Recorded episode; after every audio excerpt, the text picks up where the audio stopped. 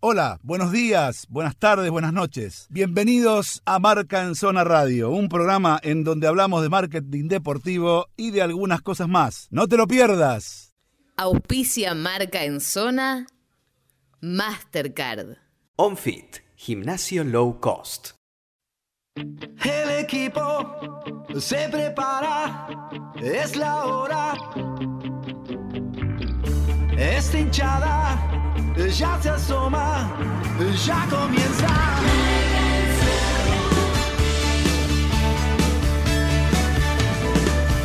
Me enloquece,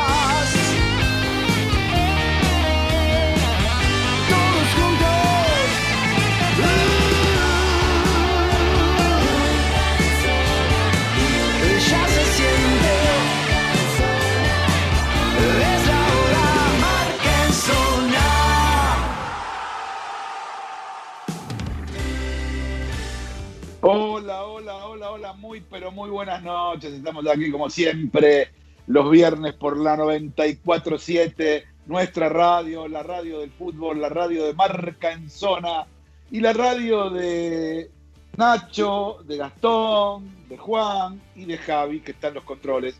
Bueno, acá estamos, señores, como todos los viernes a las 22 hasta que el fútbol lo permita. Y hablando de permitir, antes de saludar a mis amigos, empezaron los hisopados porque van a empezar los entrenamientos parcializados de los equipos de fútbol argentino. Habida cuenta que Comebol no va a variar las fechas de las copas internacionales. ¿Qué quiero decir con esto? Digo, eh, finalmente empieza a moverse el andamiaje. Pero leo por todos lados, vuelve el fútbol y gente que se queja, ¿por qué el fútbol sí y esto no? Amigo, el fútbol no vuelve. Lo que vuelven son seis tipos, otros seis tipos, otros seis tipos y otros seis tipos entrenando juntos. Que no es que vuelva el fútbol, ni siquiera juegan un picado.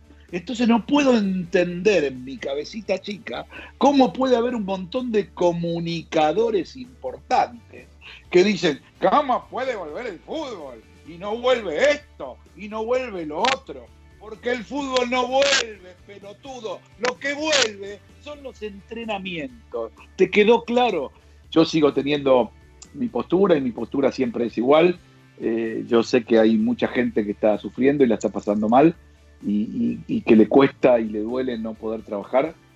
Eh, y, eso lo sé y lo entiendo, pero en este caso es como que no hay término medio, ¿no? Si abrimos por un lado es la famosa sábana corta o sábana larga.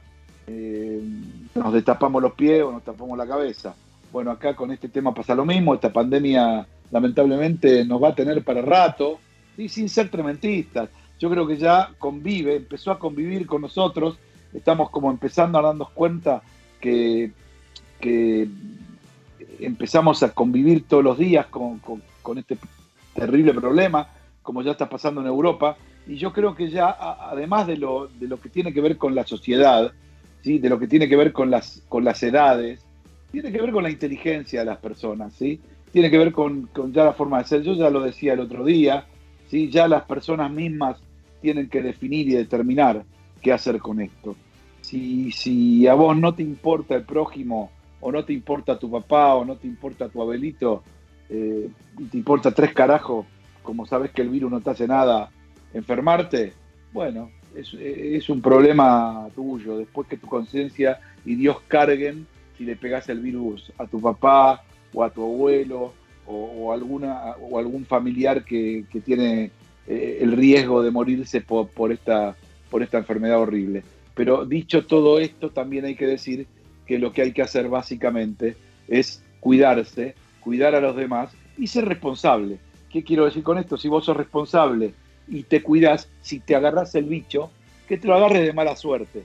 no por irresponsable o por negligente, porque hay mucha gente que se lo agarra de mala suerte y eso es inevitable. Está claro, te tocó y te tocó. Ahora, una cosa es que te toque por mala suerte, una cosa es que te toque por, por una cuestión fortuita y otra cosa es que te toque porque un boludo fue a tomar una cerveza, se metió adentro de tu casa, en tu casa estaba tu abuelo, tu abuela, tu papá, tu mamá y eh, hiciste un desastre en la familia por ir a tomar una cerveza con un boludo. ¿Entendés? Si no la entendés, te la explico así para que la entiendas mejor. ¿sí? Eh, o no sé, por ahí se puede entender de otra forma. Pero yo creo que el, que el idioma llano, digamos, es el idioma que tenemos que, hablar y que tienen que empezar a entender también, sobre todo todos aquellos que andan por la calle y hablan de las libertades o no las libertades. Es decir, a nadie le ponen un, una pistola en la cabeza para que se quede en su casa. No me venga con ese verso, ¿sí? Eh, de, de, las libertades o no las libertades. La libertad está por otro lado, ¿sí? Y además quieren que le diga algo cuando te meten en ese lugar, ¿eh? En ese cajoncito donde se te cierra y se te apaga la luz, no hay libertad. ¿Sabes qué? Se acabó la libertad, se acabó todo. ¿eh? No hay libertad, no hay nada. Hay tierra arriba o cenizas. No sé si te quedó claro, chabón. Es así. Por eso digo, en definitiva, tratemos de pensar las cosas y tratemos de erradicar ese pensamiento de que somos todos contra todos. ¿eh? Hay que ser más inteligente y hacer como en el fútbol, como hacen los técnicos, que ponen los dedos en la 100 de cada uno y dicen, pensemos, pensemos. Bueno, acá es lo mismo, chicos, acá es lo mismo. Porque si no pensamos, vamos a hacer boleta seguro. Eh, y esto aplica a la vida y aplica al deporte y aplica a la disciplina deportiva y a los dirigentes. ¿sí? Esta semana han pasado cosas, tenemos un informecito muy piola con eso, todas las cosas que pasaron en nuestro ambiente y todas las cosas que eh, seguramente eh, nos van a dar que hablar y nos, van a dar para hablar. Pero en el programa de hoy tenemos cosas muy interesantes. Vamos a, vamos a hablar en un rato nada más con, con alguien que jamás esperó eh, transformarse y convertirse en lo que se convirtió. Eh, su vocación, la abogacía y su estudio. Y sin embargo terminó siendo algo que jamás terminó, jamás terminó de entender cómo se produjo, pero que le sirvió para cumplir sueños. Y de eso se trata, de cumplir sueños. ¿sí? A veces con profesiones que a uno jamás eh, le pasaron por la cabeza tener o haber tenido. Y de eso vamos a hablar. Y vamos a hablar también de un nuevo sponsor de la, de la selección argentina, eh, no nuevo, sino que vuelve y que seguramente nos van a contar todo lo que piensan y, quieren hacer con ese patrocinio. Y vamos a hablar de la actualidad, de todo lo que está pasando, eh, obviamente, como siempre, como todos los viernes. Y también, sin ningún lugar a duda, no se pierdan eh, nuestra nota que tiene que ver con AMDA, la Asociación de Marketing Deportivo de la República Argentina, porque es una nota muy piola que, que habla de cómo trabajar profesionalmente en un club eh, del ascenso, que es un club grande, pero que no tiene la repercusión y, y, y, y, la posibilidad mediática que tienen los clubes grandes. Así que todo eso, más todo lo que pensamos, más por ejemplo esto que tiene Nacho, por ejemplo. ¿Qué tiene Nacho? Hoy vamos a hacer una columnita de las veladas de boxeo, de los escenarios de la velada de boxeo más raros de la pandemia. Perfecto. Más esto que tiene Juan. ¿Todos saben el, el modelo Bradford? ¿Lo conocen todos? No. Eh, yo, no, no, la verdad que no. ¿Saben qué club es? Sí, claro, acaba de perder el ascenso por Fulham. Bueno, vamos a hablar un poquito de dónde viene ese club y qué hace. Perfecto, excelente, buenísimo. Listo, señores. Está planteada desde toda punto de vista, con opinión, eh, que se puede, en definitiva, eh, tener en cuenta o no, y, y, con posición respecto de lo que pasa. Yo siempre digo, mis columnas son absolutamente personales, no son de Marcanzona, son de Daniel Weinstein, ¿sí? Eh, son mi forma de pensar y mi forma de hablar. Eh, Marcanzona tiene pluralidad y cada integrante piensa igual, más o menos igual o distinto. Y si se le cuadra, lo expresa. Por lo tanto, eh, quiero aclarar esto porque muchas veces me dicen, pero vos sos muy eh, tajante y talibán. no son opiniones, eh, digamos, de Marca en Zona, son opiniones de Daniel Weinstein, que integra Marca en Zona. ¿Está claro? Eh, dicho esto y aclarado esto, si hay alguna repercusión de lo que dije, más algo muy interesante en lo solidario con nuestro, mm, con nuestro partner o aliado estratégico Comebol en cuanto a algunas cosas que estamos haciendo, lo vamos a ver en el próximo bloque después de este corte, así que llévatelo Javi, ¿eh? por favor, gracias. El marketing deportivo también se juega en las redes sociales. Seguimos en Facebook, Twitter e Instagram como arroba marca en zona.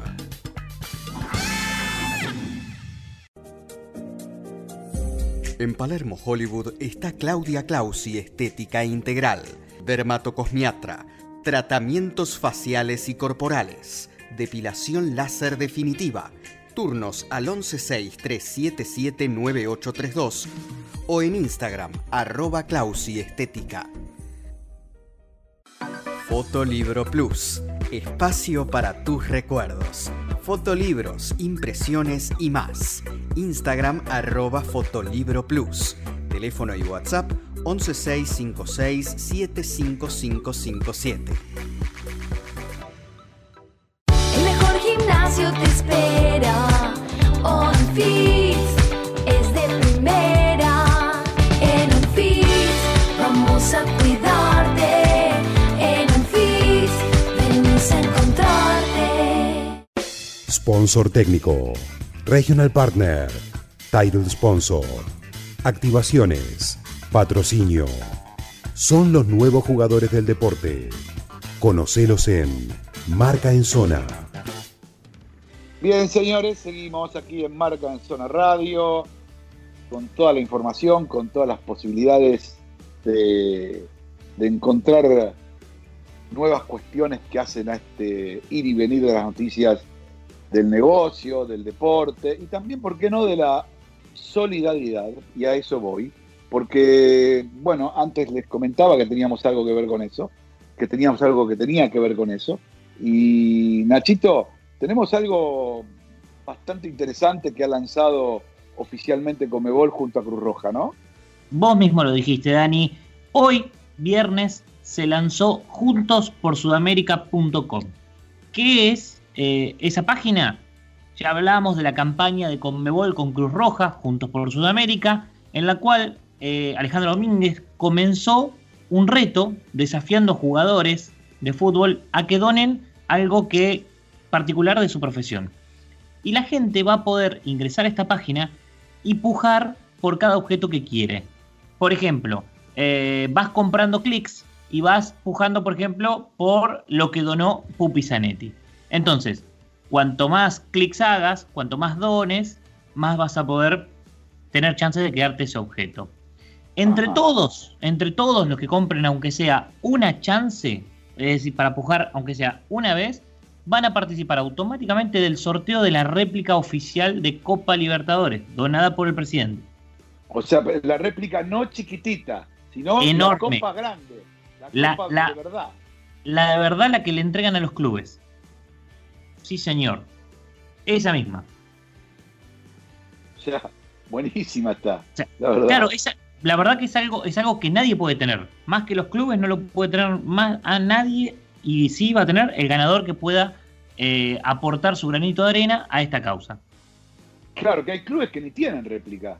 Que la ganan y queda, queda inscrito ahí su, su, Claro. digamos, su, su escudito, pero por ahí no O se que quedan con una réplica. No, la o que ponen mucha- en su vitrina cuando la tienen ese año, ¿no? Claro, o muchas veces compran a diferentes personas que hacen réplicas, pero no son las oficiales. Exactamente. Esto sería una réplica oficial. Sí, señor. Y a ver, ¿querés que repasemos alguno de los grandes futbolistas sudamericanos que están participando y que, te, y que a ver si la gente, los que nos están escuchando, ya quiere empujar? Sí, y, y básicamente de los, de, los, de los que vos nombres, ¿qué es lo que van a regalar? Porque esto Dale. Dale, a ver, vamos a arrancar. dale. Vamos a arrancar con el máximo ganador de la historia del fútbol, Dani Alves. Dani Alves se sumó y donó su camiseta de San Pablo autografiada, la, la última que utilizó en el partido que jugó por el Brasileirao. Fenómeno. Excelente. Increíble. ¿Qué más? Fascinados. Diego Lugano, camiseta del seleccionado uruguayo que utilizó la- en su último partido del Mundial Brasil 2014. Espectacular. Aspirada, gastada. Vamos. Sí. El flaco Schiavi se sumó. El pantalón, el pantalón que utilizó en el último partido jugando para Boca. Mirá, buenísimo. Seba, Seba Bataglia, la camiseta autografiada de su partido de despedida. Espectacular, qué A bueno. ver, vamos, eso. con- ¿Qué más? Vamos, vamos a seguir con, con los hinchas de Boca que se van a volver, volver locos con esto. Oscar Córdoba se sumó. Escucha bien. Camiseta Nike de los festejos de campeón del mundo 2000 ante el Real Madrid. ¿Estamos de acuerdo? Impresionante. 20 años No, tiene esa impresionante. Impresionante, impresionante, un incunable. 20 Qué años. Para los, para los fanáticos colombianos, Farid Mondragón, la última camiseta que utilizó en el Mundial Brasil 2014, firmada por todo el plantel mundialista. Y eso es cuando batió el récord mundial de, jug- de jugadores Sí, de, de longevidad en el arco. Sí, señor. Impresionante, mirá vos. Es el ar-. El jugador más longevo en jugar un mundial. Por eso Eh, digo. Total. A ver, vamos con Roque Santa Cruz para la gente de Paraguay. La camiseta de la selección que utilizó en el último partido de eliminatorias para el Mundial. Mirá, Y así puedo Buenísimo. seguir porque podemos hablar de Sergio Ortemán que se sumó, Pedro Gallese, eh, podemos hablar de- del Chaco Insaurralde, aquel defensor de Boca Juniors que está hoy en Colo Colo, eh, Fernando Cabinagui, un amigo de la casa, eh, y Neri Pumpido, Diego Maradona. sí, sí, sí, sí. Y sé que Pupi Zanetti creo que regaló la, la cinta capitán de cuando fue campeón de la Champions, ¿no? Sí, señor, nos olvidaba nuestro amigo Pupi Zanetti, que donó, vos lo dijiste, la- la- el brazalete, la cinta de capitán de esa recordada Champions 2010, si no estoy errado. Exactamente, el 2010. Bueno, buenísimo. No, buenísimo. una cosa y todo eso, todo eso ya va a estar subido a la página. Claro, todo eso ya está subido a la página, la gente puede entrar, puede comprar sus clics para empezar a, a- a pujar, es como una subasta. Eh, y para, como para cerrarte la acción, va a haber una fecha límite y todo lo recaudado será dividido en las 10 eh, Cruz Rojas que componen la federación, eh, o sea, la Conmebol. Claro, esto tiene el sentido de un apoyo económico eh, que, ten- que tiene que ver con lo que está ocurriendo, lo que está pasando con el COVID-19, ¿no? Que para que quede claro, eh, Sí, sí. todo eso se, se utilizará para respiradores, para vacunas, bueno, para lo que para lo que tenga que ver con COVID-19. Es una iniciativa de Comebol con Cruz. Roja Internacional. Y lo importante que hay que decir es que todo esto está administrado y está, eh, digamos, regulado a través de Cruz Roja Internacional, que es una institución cuanto menos inmaculada, por lo menos te diría como la única institución cuanto menos inmaculada hoy en el mundo por todo lo que hace en cualquier parte del mundo. Con lo cual, eh, al ser de, de Cruz Roja, eso le da también una verosimilitud importantísima. Por eso muchos grandes jugadores se están sumando y vas a ver que se van a sumar muchos más a veces que ni pensamos. Vas a ver que se van a sumar casi todos los jugadores de regionales nuestros, de las selecciones, los más Sí. importantes. Acordate que se van a sumar todos. No Totalmente, ninguna duda por- de eso. Porque esto es un challenge y cada uno de ellos que participa va desafiando amigos eh, del fútbol. Entonces, la verdad que hay una aceptación muy grande y todos los futbolistas siempre tienen su lado solidario eh, y más que nada eh, para Sudamérica que lo necesita y mucho. Bueno, buenísimo, Nacho, buenísimo, buenísimo.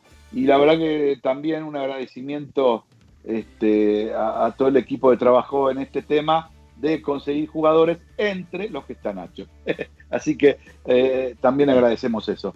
Eh, bueno, señores, eh, vamos a ir a un cortecito porque saben que creo que tenemos una linda notita en un ratito nada más, que tiene que ver con esto que les contaba antes, una notita que proviene de Colombia y que tiene que ver con el fútbol, sus historias y la posibilidad de transformarse de una profesión a otra, si no les parece mal. ¿Alguna cosita para decir? O si no, vamos directamente al corte y de ahí a la nota. ¿Qué les parece? Vamos, vamos, vamos que me parece perfecto.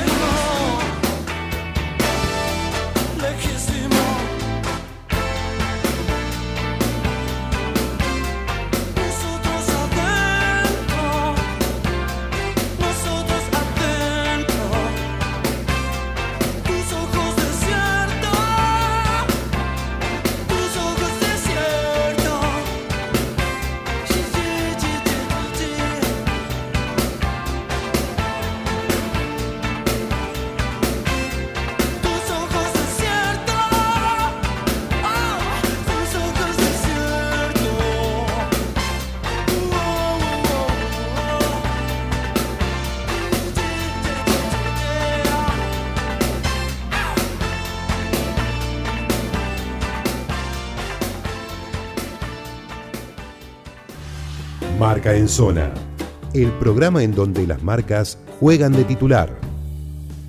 Bien, señores, seguimos aquí en Marca en Zona Radio por la 94.7, en este viernes por la noche, distinto, diferente, con mucha información, con muchas cosas para compartir.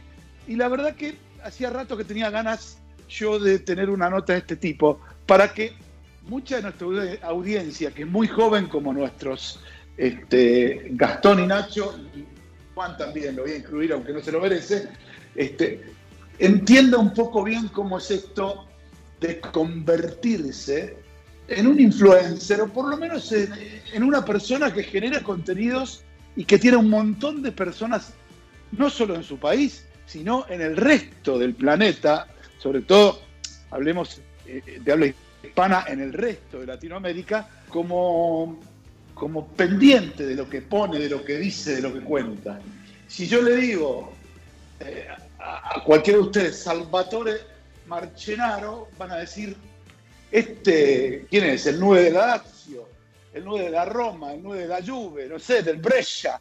No, no, no, no, no, no. Este, es un juez, eh, no, un juez de primera división de Italia no es. Eh, es un central. No, tampoco es un central porque, digamos, tiene nombre y apellido delantero, no de central.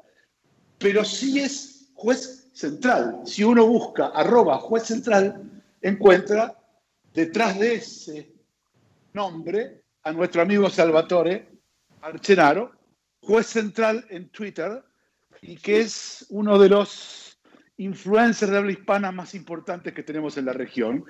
Muy joven, pero también muy emprendedor. ¿Cómo te va, Salvatore? Buenas noches. Hola Daniel, hola Nacho, Juan, Gastón. eh, muy bien, muchas gracias y un honor estar con ustedes. De verdad que eh, desde aquí de Colombia yo siempre los escucho. Entonces, muy honrado que me hayan invitado a este espacio. No, por favor, ah, para nosotros, eh, la verdad que no no solamente como, como ya que nos conocemos, porque hemos trabajado juntos como socio estratégico, me, me pareció muy, muy lindo tu caso, como eh, porque vos sos muy joven, ¿qué edad tenés? Salvatore? 29 ¿Qué edad años. tenés? Claro, 29 sos años, joven. ¿Y hace, y- y- y hace cuánto empezaste, digamos, con este tema?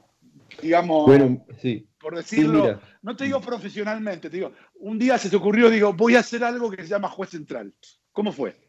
Sí, mira, esa, esa historia es curiosa porque eh, yo, yo soy abogado. Yo me gradué hace cinco años de, de Derecho aquí en, en Bogotá, en Colombia. Y mientras estudiaba la carrera en el año 2011, eh, pues a mí siempre me ha gustado mucho el fútbol, el periodismo, me ha gustado escribir, que es algo que también te, eh, te, te lo, te lo, digamos, te lo, te inducen mucho a escribir en la carrera, en Derecho. Entonces quise Sí. combinar esas, esas tres pasiones y, y dije, bueno, creemos, eh, yo también siempre he sido un, eh, muy, muy seguidor de Twitter y de las redes sociales y pensé, creemos una cuenta eh, en el que yo exponga mis, mis pensamientos, mis, mis, simplemente como un, para desahogarse, ¿no? Ni siquiera pensé en algo, en algo tan grande o en una cuenta que pudiera extenderse, algo como un diario, un diario de fútbol. Pero inicialmente incluso la idea era analizar arbitrajes y por eso el nombre fue central, porque mucha gente me pregunta de dónde viene ese nombre, si fue al azar. Y el nombre viene porque inicialmente lo que yo hacía era analizar arbitrajes, dar mis pensamientos, digamos, eh, leyendo el, el- el- el manual, el, reglamento, y, y- y de cada partido analizar ciertos arbitrajes. Y así nació la cuenta. Eso fue durante la Copa América 2011, que fue allá en, en el país de ustedes, en el que sí, Colombia, digamos, exacto, exacto, en el que Colombia ya empezaba a mostrar, digamos, una buena generación de futbolistas. Eh, y- y ahí empezó a crecer la cuenta. Pero hay un momento en el que tú te das cuenta que eh, el analizar arbitrajes, eh, el contenido no es suficiente si tú quieres, eh, pues decir, decir, si quieres extenderte. Yo en algún momento ya cuando vi que empezó a crecer la cuenta dije, bueno, hagamos algo más, hagamos algo más que pueda llamar la atención y creemos una comunidad más grande, de pronto con un enfoque mucho más amplio. Y ahí es donde empecé a contar historias curiosas y vi que eso le gustó mucho, mucho a la gente, algo, la otra cara del fútbol, por así decirlo. Y eso fue Sí, lo que sí. yo empecé a hacer y fue, digamos, eh, lo que eh, dio el gran crecimiento después a, a Juez Central. Claro, a, a ver, eh, el, el tema pasa por ese lado, porque, bueno, nosotros que hemos hecho cosas juntos, hemos trabajado y ahora estamos trabajando también este, en, en todo este tema que tiene que ver con redes sociales, con, con influencers, digamos, eh, es una cuenta que encima, nada, eh, tiene mucha repercusión aquí en Argentina. ¿A qué, a qué por ejemplo, a qué factor vos le, le, le, le, le endilgás o, le aducís, a qué factor le aducís que tenga, digamos, tanta repercusión, tantos fans o, seguidores en Argentina que, viste que acá los argentinos somos muy futboleros y, y estamos muy atrás, viste que por ahí los de River te putean porque pusiste de Boca, los de Boca porque pusiste de River, quizá por la neutralidad, no lo sé. ¿Por qué, por qué te parece? Bueno, sí, eh, lo primero es lo que, lo que tú dices. Eh, sorprendentemente, aunque yo soy de Colombia y la cuenta, digamos, empezó con ese enfoque, con el enfoque de la selección Colombia, si tú miras las estadísticas, por ejemplo, de Instagram, Argentina es el país en el que Juez Central tiene más seguidores, que eso realmente es, es sorprendente. Entonces, yo creo que son varios factores, Daniel. Eh, al principio, tú sabes, hay, un factor, el factor Messi, eh, pues mueve muchísimo y Messi siempre, eh, pues yo también soy, y todos lo saben, eh, muy, muy fanático y muy seguidor de Messi. Entonces, muchos de mis posteos inicialmente, siempre y, y todavía, siempre han sido de Messi. Entonces, yo creo que eso ya empezó a llamar la atención. Después logré tener la fortuna de que una gran comunidad de periodistas deportivos argentinos me siguió e incluso me recomendó. No sé, La Torre, incluso Barsky en algún momento. Entonces, eh, digamos que eso, eso también ayudó a que se creciera por ese lado la comunidad. Yo también soy muy, muy fanático del fútbol argentino, eh, realmente eh, lo sigo mucho, sobre todo porque como ustedes saben, hay muchos futbolistas colombianos que inician su carrera o la terminan allá, que incluso la base de la selección Colombia, que tuvo tan buenos resultados, eh, pues creció en Argentina, si ustedes se pueden ver. Lo mismo pues el entrenador que era argentino, Peckerman. Entonces yo creo que esos, eh, ese, digamos, fue el, el, el, gran factor, ¿no? Que yo me enfoqué mucho en el fútbol argentino, en los colombianos en Argentina, que muchos periodistas argentinos también se unieron a la comunidad el factor Messi, y puede ser también lo que tú dices, eh, el tema de la neutralidad, ¿no? Porque el fútbol es como la política, donde hay mucha polarización. Entonces, eh, uno encuentra muchas cuentas muy buenas, pero que están, digamos, limitadas a un solo club o a una sola, sí, una sola, un solo equipo eh, o una sola hinchada, y claro, entonces se limitan y no lo, a, ese, a esa cuenta no lo van a seguir cuentas del equipo opuesto, del rival. En cambio, lo que yo intento es abarcar absolutamente eh, pues, pues todos los equipos, ¿no? Ser, lo que tú dices, ser un poco neutral y justamente aprovechándome del nombre juez central. Y, eso también creo que lo ha percibido la gente, que yo intento mantener la neutralidad tanto con River como Boca. Si tú ves que hoy se cumplen tantos años de la Copa Libertadores de Boca, pues va a haber una publicación en Juez Central sobre eso. Y si al otro día se cumplen tantos años de la Libertadores de River, igualmente va a haber una publicación de River. Y así eh, intento hacerlo con los demás equipos. ¿Y cómo, cómo fue que te convertiste, eh, digamos, para empezar, nunca soñaste que ibas a ganar dinero con esto? Eh, o sea, cuando empezaste esto lo hiciste por tu pasión futbolera. No pensaste que por ahí hasta podías ganar unos pesos, que te podían invitar a viajes, que te podían invitar a finales de Copas Libertadores o a otros eventos, por ejemplo. Nunca, nunca, Daniel, nunca. Y lo que te digo, inicialmente esto era como un diario eh, para desahogarme y poner algunos pensamientos de fútbol. Eh, y, y, en todo caso, cuando la cuenta fue creciendo, yo la seguí viendo como, como una comunidad, pero no, nunca pensé so, sobre todo lo que tú dices, porque claro, hay dinero de por medio, pero yo creo que nada como, como, como las experiencias que te da esto. Es decir, yo a través de la cuenta he cumplido sueños que tenía pensado cumplir, pero de pronto más adelante, ya cuando eh, pues fuera más, más adulto, pudiera, con mi trabajo pudiera yo financiármelos, pero no pensé que a los 29 años yo ya pude haber ido a un mundial, a unas semifinales de un mundial, a una final de Copa Libertadores, a una final de Champions League, a una final de Copa América. Esas son cosas que no me esperaba eh, hacerlo, sí lo soñaba, pero digamos por mis medios propios y no hacerlo, digamos, todo financiado y gracias a la cuenta. Creo que esa es la más, la satisfacción más grande, más allá de los pesos adicionales eh, que uno puede recibir, sin duda.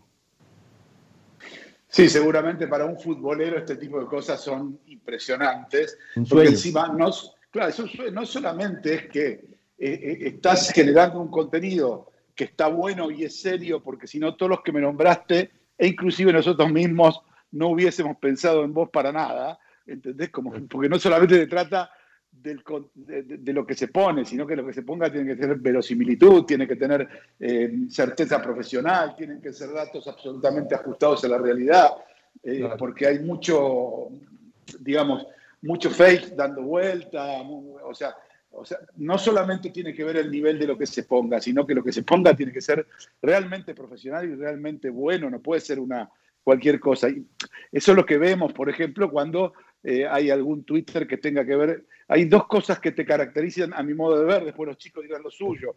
La, lo primero es que la información realmente es muy plural. Plural quiere decir que, digamos, no toma partido. Y, y, y la segunda, fundamental, que realmente es muy certera. No, no, no hay, este, digamos, no hay un claroscuro en cuanto a la, a la, veracidad de la información. Con lo cual, eso te hace creíble y es un, es, este, es un elemento para un influencer, en este caso como vos y, y otros que conocemos, eh, inclusive para algunos mismos jugadores que, que, les gusta este tipo de cosas y lo, y lo utilizan, este, es un elemento muy, muy fuerte, muy motivador, porque eso te da la posibilidad de que se fijen en vos. Eh, si no, no, solamente este, el contenido y ya, ¿entendés? Sí, sino la forma, la forma de trabajarlo. ¿eh? Sí, mira, y justo con eso, Daniel, eh, ya, ya cuando la comunidad eh, empezó a crecer, eh, digamos que uno ya va, va aprendiendo, ¿no? Yo, yo, que no soy periodista, pero sí tengo algunas nociones por lo que he aprendido en la práctica y por lo que uno ve, pues uno ya entiende que hay detalles que vale la pena explotar y, y, y mejorar. Entonces, lo que tú dices, yo pienso mucho en los detalles. Yo creo que en los detalles está la clave, porque si tú te pones a pensar, pues todos, todos manejamos, la, los influenciadores de, de, deportes, todos manejamos exactamente la misma información. Simplemente hay que saber eh, enfocarla y saber eh, direccionarla para llamar la atención de la gente. Entonces, bueno, empezando del nombre, ¿no? Yo quise generar una marca y, y por eso nunca le cambié el nombre y dejé juez central. Eh, tú miras hoy en día buscas de pronto fútbol curioso, fútbol anécdotas, arroba fútbol curioso y te van a salir miles de cuentas genéricas eh, con, bueno, con una cantidad cierta de seguidores, pero que no tienen una marca personal. Eh, juez central ya, ya es una marca, ya la gente cuando, cuando se habla de juez central ya saben qué cuenta específica es. Entonces, empezando de ahí, yo ya generé, digamos, una, una, una marca personal que la gente ya identifica con, con un estilo propio. Y de ahí viene lo que tú dices. Entonces, estar atento a los detalles. Eh, yo cuando tengo una, eh, cuando, cuando con, consigo una información que es la que todos tienen, intento darle un toque, eh, pues que llame la atención de las personas. Y eso no solo va en el texto. Entonces, una imagen propia con un filtro propio, saber la hora en la que uno va a publicarlo. Todos esos detalles son importantes, los hashtags. Y eso yo creo que es, es, es fundamental. Uno ve cuentas que no son tan tan detallistas en eso y van publicando la información con errores de ortografía, lo que tú dices, con imprecisiones de pronto. Todos nos equivocamos, todos somos humanos, yo lo he hecho, yo me he equivocado, pero lo importante es siempre mantener esa credibilidad, ¿no? Y, saber reconocer el error cuando uno se equivoca. Yo creo que la lo que tú dices, la credibilidad es fundamental en este tipo de cosas y eso es lo que yo siempre intento, intento mantener con la información que, que se genera y se divulga. Seguro que sí, Salvatore. Eh, vamos a abrir el juego. Yo estoy seguro que Nachito, que Juan le quieren hacer a, alguna pregunta a, a, Salvatore. Estamos hablando para quien recién se mete, para quien recién se mete, con Salvatore. Eh, le iba a decir Mascherano, ¿viste que estaba mal? ¿Viste que estaba mal? ¿Te das cuenta? Le iba a decir Mascherano, porque me dice, es parecido a tu amigo Mascherano, no, es Mascherano, ¿no? Marchenaro. Marchenaro. Marchenaro. Y te Exacto. confundiste, volvelo. Pero bueno, pero no importa, estamos hablando con él que todo el mundo lo conoce como arroba juez central. Y a Nacho todo el mundo lo conoce como Nacho. Eh, Nachito. Sí, señor. ¿Cómo estás? Te saluda Nacho Saralegui. Nachito, ¿cómo estás? Muy bien, muy bien. A ver, Salva, esto es curiosidad y voy a apelar a tu sinceridad. ¿Qué jugadores te sorprendió que te sigan? Haceme un listadito y contame una anécdota con alguno de ellos, porque se ve mucho de muchos likes, eh, muchos jugadores se toman eh, muy lindo todas las, las, eh, las, cosas que encontrás, esos datos de color. Pues Nacho, son varios, ¿sabes? y eso ha sido sorprendente. Por ejemplo, hace unos 4 o 5 años, yo creo que esa fue la primera, la primera gran sorpresa, hice un informe, yo hago informes de futbolistas con curiosidades, eh, y hice un informe sobre Xavi Alonso, que en ese momento, pues, porque ahora es un jugador retirado, digamos que ya no tiene tanta prensa, pero en ese momento era una de las figuras del Real Madrid y de la selección de España, casi que justo después del periodo dorado de la selección española. Entonces yo hice un informe de él, con videos, curiosidades de su vida, eh, que causó mucha repercusión, siempre mencionándolo a él, arrobándolo. Eh, y bueno, me fui a dormir y al otro día me desperté, vi que me había seguido y tenía un mensaje directo en mi, inbox de Twitter. Entonces entré y era Xavi Alonso que me decía, muchas gracias por el informe, realmente estoy muy honrado, eh, felicitaciones. Entonces imagínate, yo me desperté con ese mensaje eh, y, y, realmente fue una gran sorpresa, una grata sorpresa y digamos que ese podría haber sido mi primer mi primera gran, gran motivación. Ahí yo, yo ahí mismo lo divulgué el mensaje y mucha gente felicitándome también por, por la repercusión. E incluso Xavi Alonso sigue siendo seguidor de la cuenta y de vez en cuando hace retweet, like. Entonces, e, ese ha sido una, ese fue una gran, una gran sorpresa. Entre otros, Iker Casillas en su momento también le hice un informe y eh, él no me escribió, pero por ejemplo todo el tiempo está dando likes.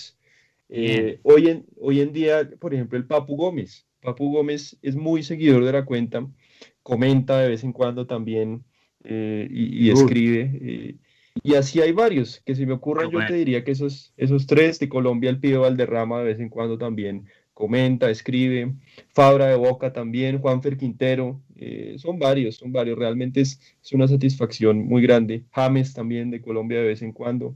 esos te podría decir que son los, los principales. Muy bueno. Salva, no, además, sí, sí, dale, Juancito, dale, tranquilo. Lo, llevo para otro lado igual. Eh, antes que nada, un gusto conocerte. Yo no tengo la suerte de los chicos de conocerte, así que por este medio te saludo. Y quería hacerte una pregunta relacionada a qué fue la, oferta o propuesta más loca de una marca o algo comercial que recibiste en, tu carrera. Y pues mira, han sido eh, tantas, tantas tantas cosas, eh, a ver, pienso exactamente qué te podría decir.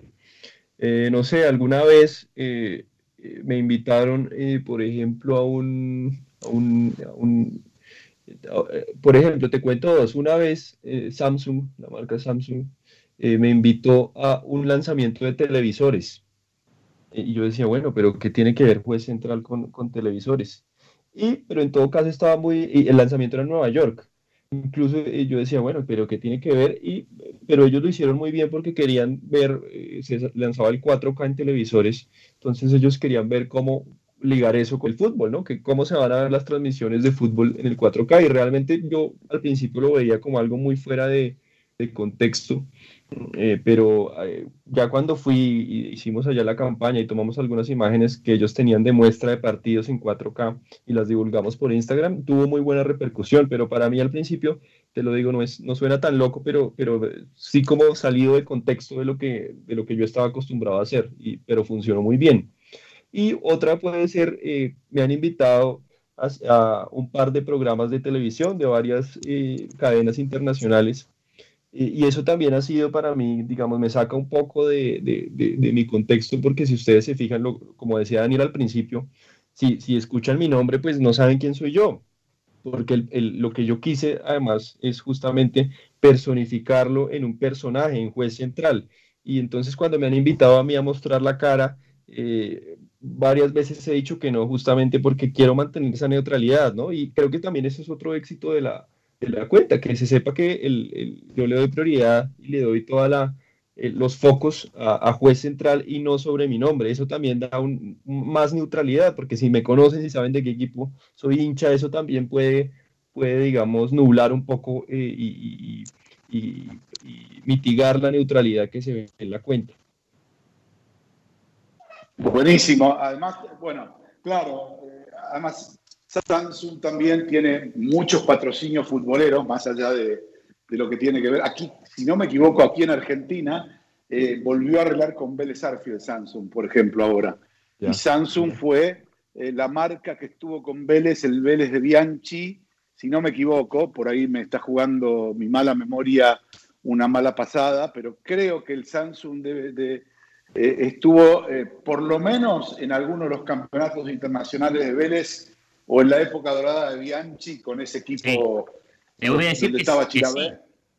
Está- Eh, estaba claro. con la Copa Libertadores. Levanta la Copa Libertadores con Samsung. Perfecto, ahí está. Así es. Perfecto, ¿viste?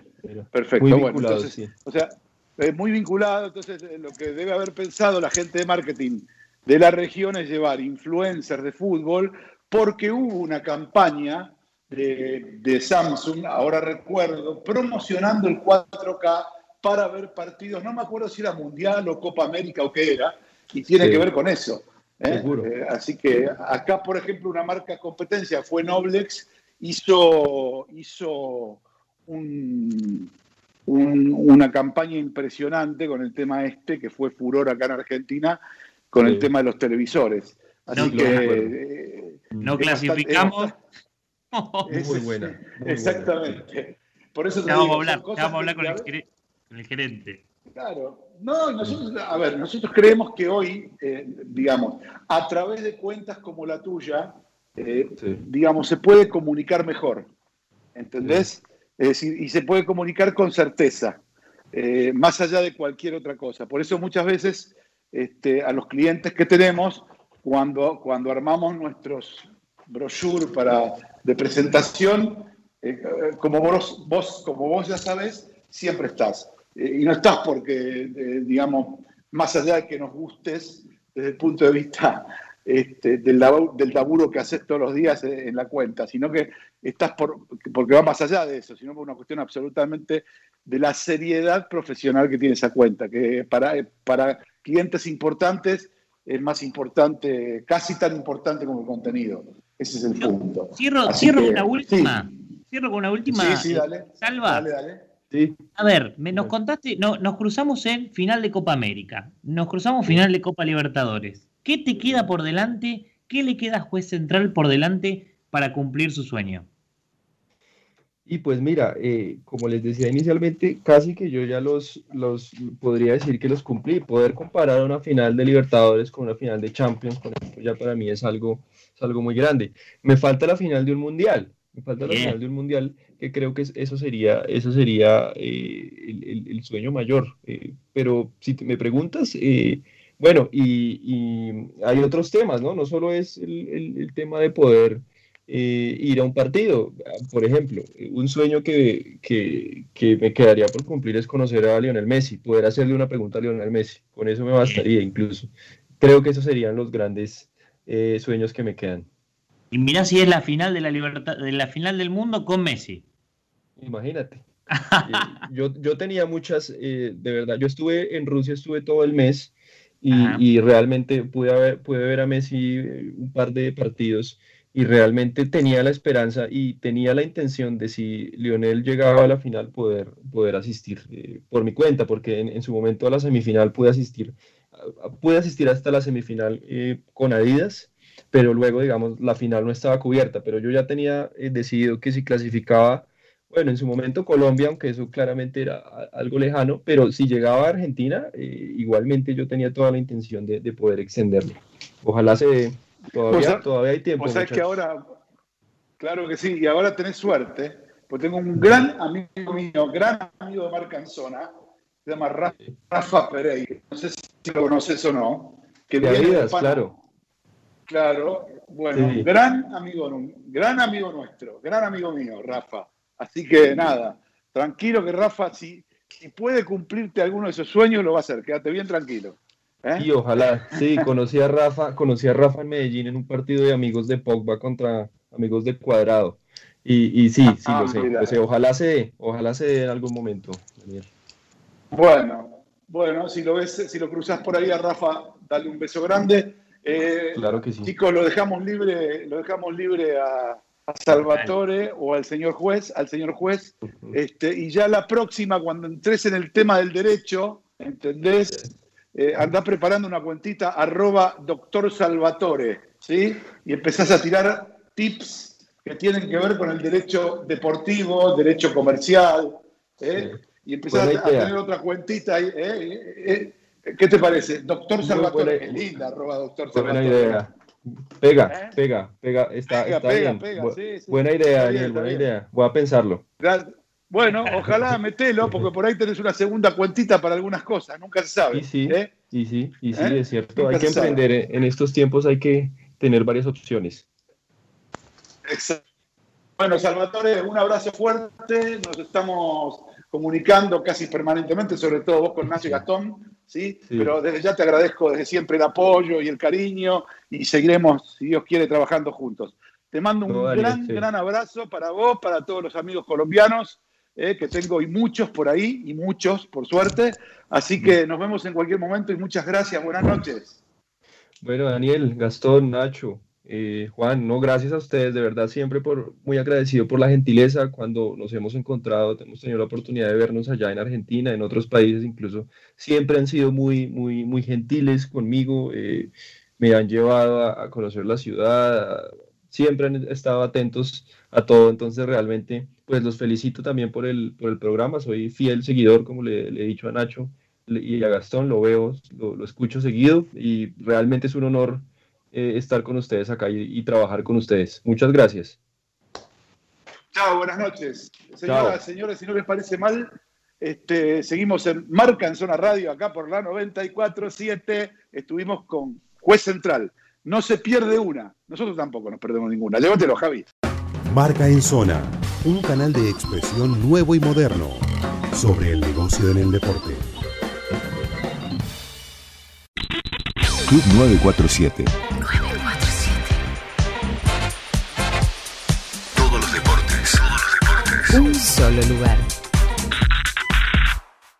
Operar con cheques es cómodo. Ahora puede serlo más todavía. Llegó eCheck Credit Cop, un medio de pago completamente electrónico con el que podés emitir, endosar, depositar y descontar. Como cualquier cheque, pero mejor. Utiliza eCheck Credit Cop estés donde estés, desde Credit Cop móvil o tu banca internet. Además, te permite la emisión masiva en un solo clic y es más económico. Adherite a eCheck Credit Cop y listo, empezá a operar. eCheck Credit Cop, más económico, más seguro, más fácil. Consulta beneficios especiales en www.bancocreditcop.coop. Banco Credit Cop Cooperativo. La banca solidaria. Cartera comercial. Más información en www.bancocreditcop.coop. En Pago Fácil abrimos nuestro nuevo sitio de pago online, donde además de pagar tus facturas, participás por un año de servicios pagos. Entra en www.pagofacil.com.ar y haz lo que siempre hiciste, pero mucho más fácil. Nuevo sitio online de Pago Fácil. Tu sucursal en tu propia casa. Tendencias, personajes, moda, viajes, tecnología, circuitos, bares y restaurantes. El planeta urbano, un universo de lifestyle donde el protagonista sos vos.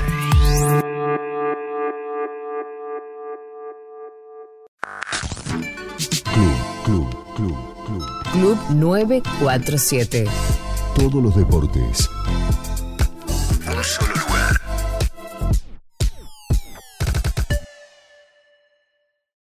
Marca en Zona, un canal de expresión nuevo y moderno sobre el negocio en el deporte. Bien, señores, eh, creo que fue una cosa más que interesante. Vos, Juancito, querías, querías agregar algo, querías decir algo. Dani, ya que a día sueño, me tengo dos sueños para que me cumpla, ¿puede ser? A ver, dale. Eh, quiero una zapatilla con mi nombre y, y- y quiero jugar en la primera de River. ¿Me puedo cumplir los dos? Eh, no, yo, o sea, a ver. La primera eh, son, eh, No, un modelo, un modelo con mi nombre. eh, Ah, bueno. Mira, no, si no vas, te compras una zapatilla y le pones con una virome tu nombre y ya está, una zapatilla con tu nombre. ¿no? Claro. Eh, Pero, eh, Las de no, no, Juancito. por ejemplo. La- claro, Ah. la de Juancito. Ojo, eh. Ojo que se vendería bien un modelo, el modelo contra, eh. Ojo. El modelo, el modelo de contra se vendería bien, sí, señor. Por supuesto que sí, ¿cómo que no? Escuchame una cosa. eh, bueno, va- vamos, este, Nacho, ¿tenés preparado algo que, que nos vas a compartir, no? Siempre tengo preparado, Dani. ¿Tenés alguna música o venís así sin música? Sin música, hoy, es sin música. La verdad que hoy, Hoy es sin sin música. música, perfecto. Y vamos a hablar- perfecto. Vamos a hablar algo muy curioso. Vamos a salir del fútbol y vamos a hablar de las extrañas veladas de boxeo en plena pandemia. Bien, el boxeo fue uno de los ¿En plena primeros. de- pandemia? Sí, en plena pandemia. A ver, dale. Por- a eso iba. El, el boxeo fue uno de los primeros deportes que se habilitó y hasta muchos estamos acá eh, en cuarentena y podíamos ver boxeo de afuera, ¿no? Pero la práctica pudo, pudo ser eh, sin público, después en algunos otros países con público, y muchos de ellos se dieron cuenta que podían generar un, un espectáculo deportivo y sacarle rédito a través del streaming, desde la televisión y el pay-per-view, que es el gran ingreso de, de las veladas de boxeo. Acá, hoy, vamos a repasar cuatro veladas, cuatro ideas que tuvieron los, eh, lo que llaman los promotores de peleas, muy curiosas y de todo el mundo. A ver, vamos a arrancar con el primero. Los primeros días de julio, donde Europa ya estaba un poquito mejor que, que lo que vivíamos nosotros, el- las mayorías de las veladas eran a puertas cerradas. Eso seguía estando firme. Pero en Alemania, mejor dicho, en Düsseldorf, no, perdón, Düsseldorf, qué difícil que es el alemán. Düsseldorf. Düsseldorf. Düsseldorf, Düsseldorf. es muy difícil. Ahí. Se realizó una velada en un autocine. ¿Bien? Ajá. Los promotores Sí. hicieron, hicieron, agarraron un autocine de los, de los históricos, pusieron un ring en el medio y la gente compraba su entrada y entraba con el auto. Y veía toda la pelea, todas las peleas en el auto. Lo curioso, ¿cuál es la forma de alentarlo? A los bocinazos. O sea, si vos querías que gane uno, le metías bocinazo. Qué lindo. Duró dos segundos esa pelea yo. Bueno, o te dormís en el auto y pones la música. Pero además, No, ¿cómo, qué- qué- perdón, ¿qué tienen distinto tono la bocina para saber a quién alienta? Y bueno, no, quedará en pos. Quedará en pos a ver quién, quién alentaba. Yo creo que era, era un quilombo de bocinazo. Yo creo que los dos boxeadores se deben haber ido. Le deben haber puesto unos tapones en los oídos. Olvídate. A ver el número 2, a ver si ustedes saben de este. También en julio, el- un promotor muy conocido llamado Eddie Hearn habló de organizar peleas en el jardín de su casa, en Inglaterra, Sí. en Essex. Essex. Todos se rieron y dijeron, esto es imposible. Eh, Eddie, el promotor, decidió hacer cuatro funciones al aire libre en el patio de su casa. Pero el patio de su casa es una mansión gigante, histórica de su familia, al cual llamó Fight Camp. Bien, uno dirá, armarlo en tu casa, transmitirlo, puede salir barato. No, invirtió 1.3 millones de dólares en armar un ring, obviamente con techo por el tema climático, vestuarios, hasta una central de transmisión que te digo que es la envidia de cualquier medio de comunicación. Hoy a la Sí, noche... No creo que, vivi- sí, no- no Para- creo que viviese en, un- en una casita chiquita. el muñeco, No, señor. Yo no, señor. Invito a todos los que nos están escuchando que hoy, al- hoy a la noche va a haber una velada. Hoy va a ser la última velada. Pero hay varias curiosidades. Una de ellas es que tuvo siete quejas de los vecinos. Está a punto de que si hoy se manda una, eh, la el municipio, digamos, de, de Essex, donde vive Inglaterra, le va a armar una, una- un- una causa que, no sé, la pagará porque... Por ruido esto- molesto. Por ruido molesto, por ruido sí, molesto. Escuchame, eh, yo hacía Titán en el ring en la cama de mi abuela con mi hermano. ¿Esa También. ¿Se podía transmitir? Sí, el tema era transmitirlo. Capaz que ahora Sí. con streaming en Twitch. Claro. A ver, No, vamos con el tercero. En, en la ciudad del boxeo es Las Vegas, Nevada. Pero la curiosidad es que una compañía también muy conocida, Top Rank, eh, armó una burbuja, un ambiente controlado, como el que hablamos siempre en el fútbol, pero tuvo sus varios, varios problemas. No solo por algún positivo de coronavirus, sino que, escuchen esto, se lesionaron los peleadores antes de entrar, por toda la, por toda la previa que no habían entrenado. No dieron el peso, cosa muy rara ya hoy en día en el boxeo moderno de que no den el peso. Y Sí. dieron coronavirus. Pero la curiosidad grande es que su fundador y, y el CEO de la empresa del promotor es, es Bob Arum. Muy conocido, es un- una persona de 88 años. Se realizó, Bob escuchá, Arum, así Bob es. Arum. Bob Arum. Señor. pa. Fue el Sí, señor. promotor de Mohamed Ali. O Ese mismo. Clay, para que el tipo- una idea. Claro, el tipo es tan fanático y, y de su trabajo y estar y ya en una en unas entrevistas dijo que el estar cerca hacía que las cosas salgan muy bien. Escucha esto, se hizo 12 testeos. 12 testeos en lo que va de las 70 peleas que hicieron en 12 noches, en perdón, en 13 noches. Bien? El tipo Do- está 12 ahí, testeos. el tipo está ahí con 88 años. Y para que tengan una idea de los cuidados que tomaron esta burbuja, En lo que va de todas estas noches se hicieron 2.400 testeos. Claro, yo Solo- creo que lo más, import- lo más Sí. importante de todo esto es esta información que acaba de dar. 2.400 testeos por el boxeo. Una cosa de loco. ¿Sabés cuántos, ¿Sabés cuántos positivos dieron? ¿Cuántos? 15 nomás. Mira. 15. Entonces con eso ya lo aislaban y podían seguir trabajando en esa burbuja. Pero también lo llamativo es que eh, eh, este fundador y el CEO de la empresa, 88 años y el tipo quiere estar ahí. Y voy a cerrar con el último y más curioso de todos. Hablamos de Francia, más precisamente París, el distrito 15. Se realizó una velada de boxeo con público. Bien, pero el tema de la curiosidad era dónde? En un circo. Sí, sí, escucharon bien, en un circo. La antigua carpa, adornada, escuchen, con terciopelo rojo, dorado, de la familia Borman Moreno, es muy conocido en París, fue el escenario que recibió 750 personas. Bien, se armó una, una noche, una velada de boxeo que la gente tenía que mantener distancia social y la obligación de barbijos. Es más, la organización había comprado barbijos porque comentó eh, uno de los organizadores que ni bien se le caía a uno, iban y le, daban otro para que se lo ponga. Y le voy a dar un par de datos para, para ponernos en contexto de esto. El ambiente obviamente es cerrado, pero la estructura de la carpa daba la posibilidad de airear y abrir el recinto. Entonces, Sí. como lo recomendaban los profesionales, cada tanto abrían y aireaban. La carpa puede recibir a más de mil personas sentadas. Acá había 750 y un anexo de 150 metros cuadrados. Últimas dos cositas curiosas. La velada fue promovida con una placa al estilo de las viejas carteleras de circo, con todas las fotos de los boxeadores. Y por último, Milan Pratt, que fue uno de los protagonistas de la noche, salió al ring disfrazado de payaso. ¿Cómo terminó? No, quédense tranquilo, no hizo payasada. Ganó la pelea y se mantuvo el título. ¿Y por qué salió disfrazado de payaso? Porque estaba en un circo. Ah, muy bien, pero claro, eh, a ver, si uno, si uno se pone a, a analizar la historia, en realidad el boxeo volvió al lugar de donde nunca tendría que haber salido, del circo, Del del circo. circo romano. Exactamente, ni más ni menos, ni más ni menos, volvió a su origen. Bien, señores, este, me parece que ya podemos ir a una, una pausa cortita y después creo que tenemos una nota, ¿es así esto? Sí, señor. Una nota de, de- de Muy marketing bien. deportivo. Muy bien, señores, entonces vamos para adelante. Marca en zona. El marketing deportivo. Contado y explicado.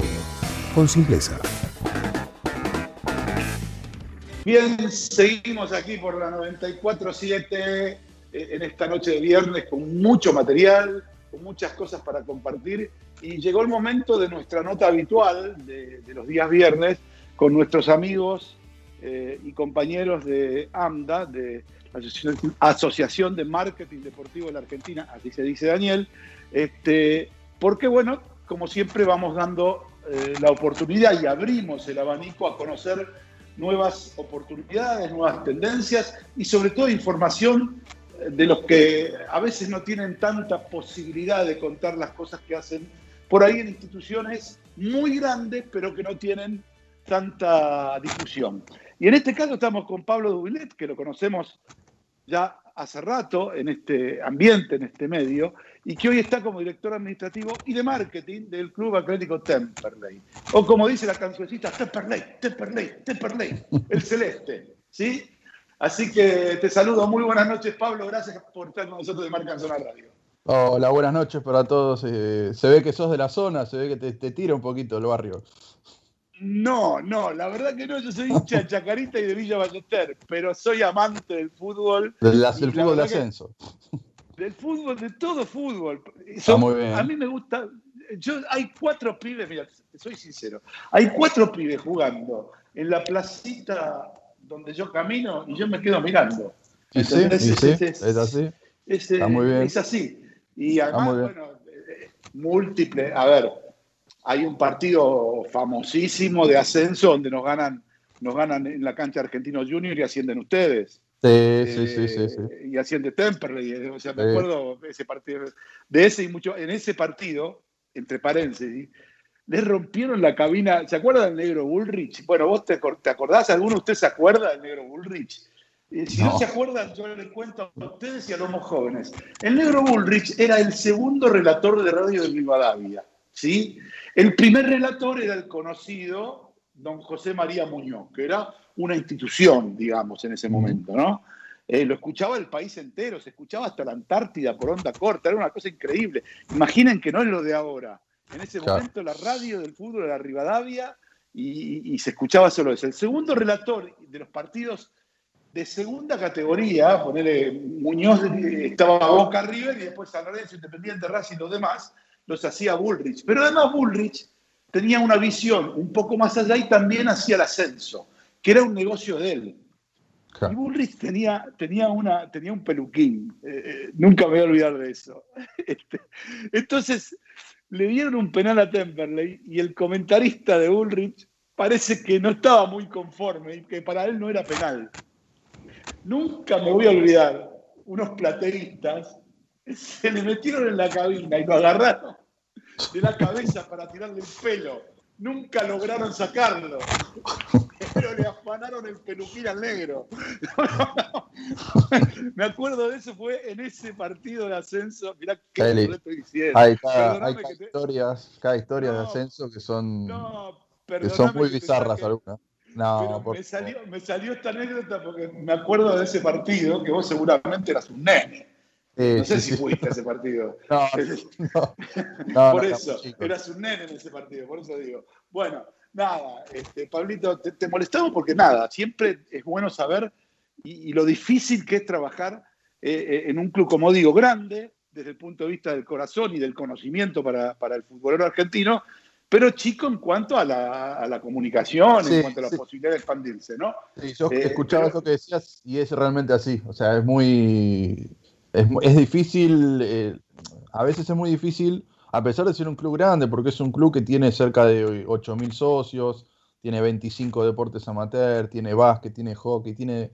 Es muy grande socialmente, pero es difícil a, a veces que las novedades eh, de marketing por ahí trasciendan eh, a nivel nacional. Entonces, siempre el laburo es el doble en ese sentido. Sí, sí, pero vos sabés que, este, más allá de eso, siempre hay una primera pregunta que Sí. yo se la, do- se la doy a Juan, a Juan Anjo, que él, eh, es por norma que la hace, eh, así que le voy a dar la palabra a Juancito para que la haga y después, bueno, obviamente con él, con Nacho, eh, seguimos haciéndote preguntas. A ver, Juancito, dale. Luis, ¿cómo estás? ¿Qué haces, Juancito? ¿Cómo andas? bien? Bien, Bien, vos. Te voy a hacer la pregunta que hacemos a todos en la columna Anda. No, la tomes como un examen, siempre digo lo mismo, sino que lo que sí. buscamos es enriquecer la visión de todo el mundo Sí. con todas las voces. Y la pregunta es, ¿qué es el marketing deportivo? Eh, qué pregunta, ¿eh? Amplia. Mira, eh, yo soy una persona muy... No soy muy de los libros, yo. Yo voy siempre a la práctica. Entonces yo, por ahí hay una versión que alguien te pueda dar que yo no la vea. Quizás el marketing deportivo, en, el, aspecto en el que yo estoy, en el que yo lo veo, es eh, la forma en la que enriquecemos la industria deportiva generando eh, nuevos ingresos nuevos ingresos para los clubes saliendo de lo que son la- las, las plataformas comunes de, de ingresos de los clubes, digamos, una transferencia a un jugador, el ingreso por cuota social, o sea, yo veo lo que es marketing deportivo todo lo que sea la generación de ideas para generar eh, ingresos tanto para lo que puede ser para un club, por ahí en el aspecto en el que yo estoy, como para lo que puede ser para un deportista, para una asociación o para un emprendimiento de, vinculado al deporte. Voy a... Mira, ten- sí, pará, sí, Dani, sí, dale, voy a dar una en esta parte. Voy a contar Sí, un poco sí. la doble motivación de esta pregunta. La doble motivación es primero enriquecer la visión realmente Sí. y la segunda es poder explicarlo yo, porque cada vez que digo en mi casa de qué trabajo nadie entiende Claro, y nadie sabe. me pasa. Entonces, por eso, a ver si alguno me da una respuesta. Entre todos voy a armar una respuesta para ver si me entienden, ¿viste? Claro. Claro, el, Sí, pro- el sí, sí. problema que, a- el problema es que a vos no te entienden, Juan, porque hablas en difícil y a todo lo que el mundo dice sí le decís que no. Entonces es difícil. ¿Entendés que te entiendan? Sos un no entendido. Es el problema para que te entiendan. Y si no te entienden en tu casa, ¿cómo te vamos a entender nosotros, amigo? Ese es el problema que tenemos. No, en serio, en serio. Es, es, este, que, que plantea, que plantea Juan es muy valioso porque, digamos, yo no sé si se necesita una, una definición del marketing deportivo. Lo que tengo muy claro es que el marketing deportivo existe, tiene forma y simetría y se utiliza para todo eso que vos acabás de decir, Pablo, y también para ir eh, construyendo una industria que en este país no existía y que ahora por lo menos ya empieza a tener cimientos firmes y va construyendo su futuro. Y eso sí es, eh, es para tener en cuenta, porque si no hubiese sido por todo esto este, que se fue armando y, y- que cada club, por más grande, chico que sea, empiece a tener gente idónea que gestione. Sí, a ver, yo te, Claro. yo te, te- te amplío esto. Eh, yo estoy en el club desde el año 2012. Arranqué como comisión directiva y cuando nosotros arrancó esa gestión de comisión directiva, eh, el club estaba en una primera B, en puestos de descenso para irse a primera C. En dos años y medio logramos llegar a primera, eh, equilibrar las cuentas del club. El club estaba camino a una nueva quiebra. El club ya tuvo una quiebra que desapareció durante tres años, iba camino a eso. Eh, entonces, yo por ahí vi también la transformación de, un club, llevarlo de una forma amateur a una forma profesional que te exigía en ese momento una Superliga. Entonces, dentro de esa transformación, eh, incluyó obviamente la parte de marketing y comercial. En ese momento yo me hice cargo de la parte de marketing y comercial que no existía, era un rejunte de gente vendiendo cosas por su cuenta en el 2015. Y, la realidad es que es un claro ejemplo de cómo fue evolucionando en, este, en el fútbol argentino todo lo que es la parte de marketing y comercial. Hoy prácticamente no existe club de primera división o de Nacional B que no tenga alguna persona un poco idónea de lo que es el, marketing, de- eh, el marketing por lo menos. Ni te hablo ya en por ahí solamente pasan algunos clubes puntuales. Y otra cosa para mí que es importante de esto es que para mí el marketing deportivo es, es un arte, no una ciencia. Entonces, no es que 2 más 2 es 4 siempre acá. Hay mucho de prueba y error, hay mucho de probar, eh, de, ir viendo qué hacen otros eh, expertos en esto, ir adaptándolo a cada, a cada club, a cada asociación, a donde cada uno esté aportando desde la industria. Eh, Pablo, te, te- te llevo a un lugar eh, que también conversamos mucho. Sí. ¿Qué tan cerca o lejos estás en tu club de que los dirigentes de peso entiendan realmente qué es lo que hacemos y te dejen trabajar como vos querés? Y es difícil, siempre es difícil. Yo tengo la suerte, por eso te decía. Perdóname, no yo- solo dirigentes. Cuando digo Sí, dirigentes también quiero extenderlo. Dirigentes, cuerpos técnicos y jugadores, ¿no? Que también a veces se bueno, ahí sí es dejan- difícil, sí, sí, sí, sí. Eh, sí, coincido, es muy difícil, vos lo sabés muy bien. Eh, es difícil que lo entiendan, es difícil, m- desde los ejemplos más chicos, desde decir, no sé, que un departamento no saque una remera y la ponga a vender por espaldas del sponsor técnico que el club tiene a nivel club entero, desde ese tipo de cosas más chicas hasta lograr hacer una acción con algún sponsor, con algún jugador, es difícil. Yo tengo la suerte de que tengo cierto apoyo porque fui, estuve del otro lado, digamos, Claro. también fui directivo. Vos venís como dirigente. Claro, vine como dirigente y pasé a, digamos, a ser empleado y a, y a- y- y a estar a cargo de todas estas, todas estas partes. Pero es muy difícil, es muy difícil. Yo lo viví en club grande, en club chico, porque también mi laburo en Boca.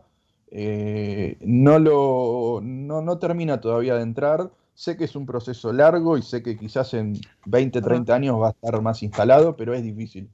Yo creo que es una, es una, como la espada, es como una cara de doble, una moneda de doble cara, porque creo que cuando el dirigente lo entienda, el jugador lo va a tener que entender. ¿En qué sentido?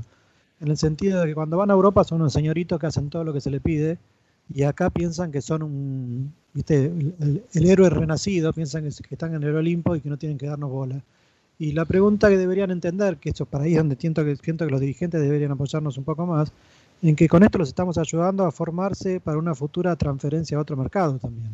Porque si no, el impacto que tienen cuando llegan a esos mercados es muy fuerte. ¿viste? Están acostumbrados a que Sí. los traten como dioses y ahí los tratan como un empleado más. totalmente, totalmente. También creo que, a ver, algo que pasa, no estoy en esas negociaciones, pero debe pasar, cuando se cierra el contrato de un jugador y, y vos estás peleándole la plata y por ahí sacrifica. El tipo te dice, bueno, mira, pero no te hago campañas y el dirigente debe pensar, Pero sí, tomátela totalmente, te doy esta plata y listo, no, no me interesa que hagas campaña de nada. Y después en el año sí las necesitas y, y por el auge en ese momento de decir armar mejor un equipo y, y disponer de más efectivo, eh, se sacrifican esas cosas que después es un problema para nosotros los profesores. El tema es cómo lo convertimos. Ahí está, mirá, ahí metieron, perdón, Juan, ahí metieron un dedito en una llaga importante de esta industria. ¿Sí? Porque yo creo que acá, no vi los contratos de acá, yo la verdad que conozco mucho más de los contratos de allá. Eh, hay casi te diría una cuestión que es, eh, imagino que los clubes grandes acá se deben manejar, no sé si vos alguna vez tuviste oportunidad de verlo en Boca, Pablito, no, pero digo, eh, eh, no existe un contrato, no, no estoy hablando del Real Madrid, ni estoy hablando de- del Sevilla, ni del Valencia, ni del Brescia. Hablo de, del Breno, de la tercera división del fútbol italiano, por ejemplo. Eh, el jugador cuando firma el contrato comparte el 50% de su derecho de imagen. En el Breno, de la estamos hablando, a ver, eh, sin, eh, para que quede claro, en comunicaciones, ¿se queda claro? Sí, sí, sí, sí. Defensores, en defensores de Zárate.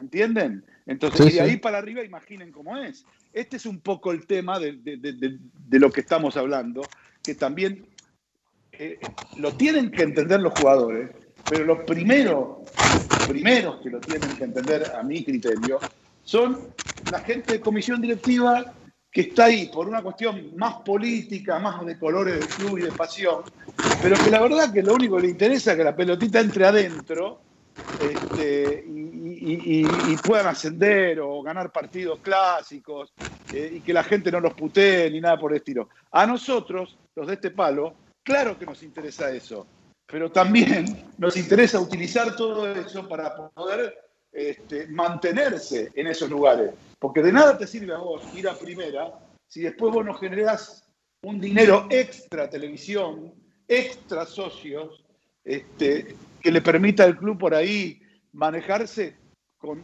otro montón de cosas, como por ejemplo el tuyo, Temperley, que tiene ni más ni menos de 25 disciplinas deportivas. Que Sí, si sí, yo sí. me pongo a hablar, tienen un profesor, uno, con un profesor pago que tengan por cada disciplina que le paga el club de nómina, ya son 25 sueldos fuera del fútbol, por ejemplo. Ujú. Sí, sí. No, no, por eso eh, yo la verdad tengo la suerte de que por ahí en el club eh, yo soy amigo del presidente, del secretario, del- de todos. Entienden lo que yo hago hace años y, y cuando yo, la verdad tengo, tengo que, o sea, lo tengo que admitir, tengo la suerte de que cuando yo llevo un proyecto, lo hablo con el presidente, le mando un WhatsApp y le digo, che, voy a hacer, ni siquiera por ahí a veces es, voy a hacer esto. ¿Te parece que va a funcionar? Sí, listo, dale para adelante.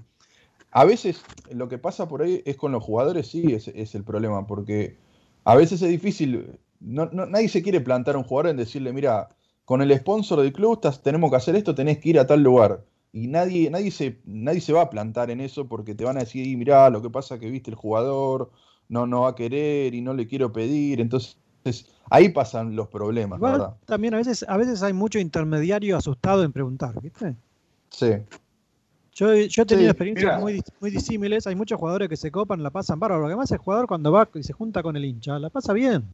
Eh, pandemia y marcas, los contratos. ¿Está pudiendo cumplir o se está complicando mucho? No te voy a buscar marcas nuevas, que ya es imposible hoy en este contexto. Sí, sí, sí, sí, sí, sino sí. con lo que ya tenés firmado, digamos. ¿Cómo, cómo, cómo es tu experiencia? eh, yo, yo tenía acuerdos que vencían en junio, eh, que terminaban con el, fin del, del- del año de, futbolístico, digamos, contratos que vencen en diciembre y contratos en junio el año que viene, tenía de todo.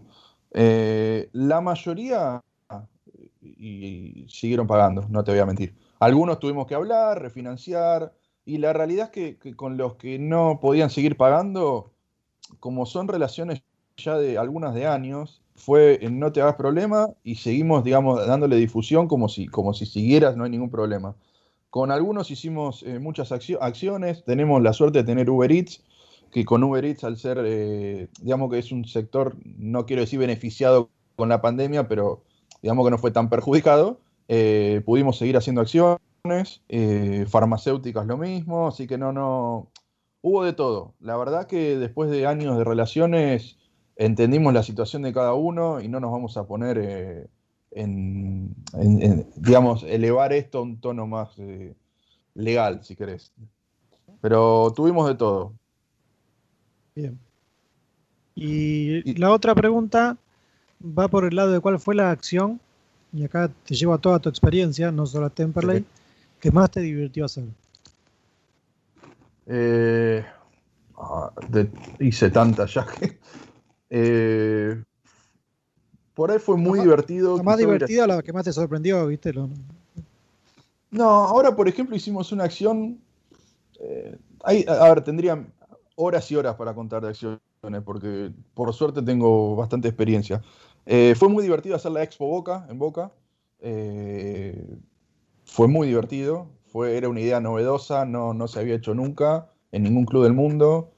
Eh, eso fue muy divertido. Llevó más de un año de planificación, pero fue muy divertido. Ahora lanzamos acciones más comerciales como para recaudar. Hicimos eh, en Temperley la campaña por socio oro y socio plata, donde es una membresía que el socio paga aparte, dos mil pesos o mil pesos, y le damos beneficios intangibles, y eso en lo que nos hizo fue generar lo mismo que nos estaría poniendo un sponsor hoy, eh, pa- para mermar un poco la baja en la cuota social de gente que no pudo pagar.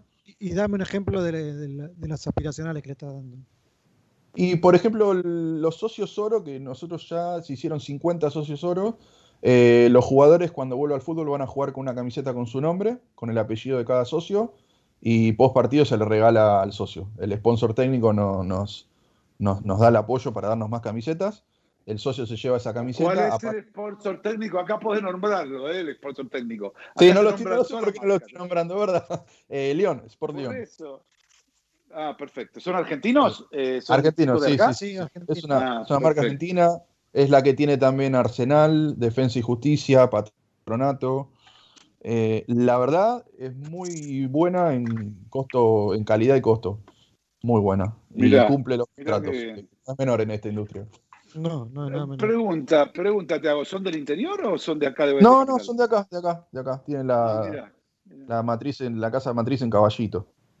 Y Mirá. el taller ahí. mirá, Eh, mirá, mirá. Y, y muchas cosas hicimos eh, divertidas. Hicimos una campaña de socio mascota el año pasado con Temperley que fue, tuvo mucha trascendencia, salió por todos lados. eh, canales de aire, noticieros, de, diarios de, de todo el- Latinoamérica y la verdad que logramos mucha repercusión.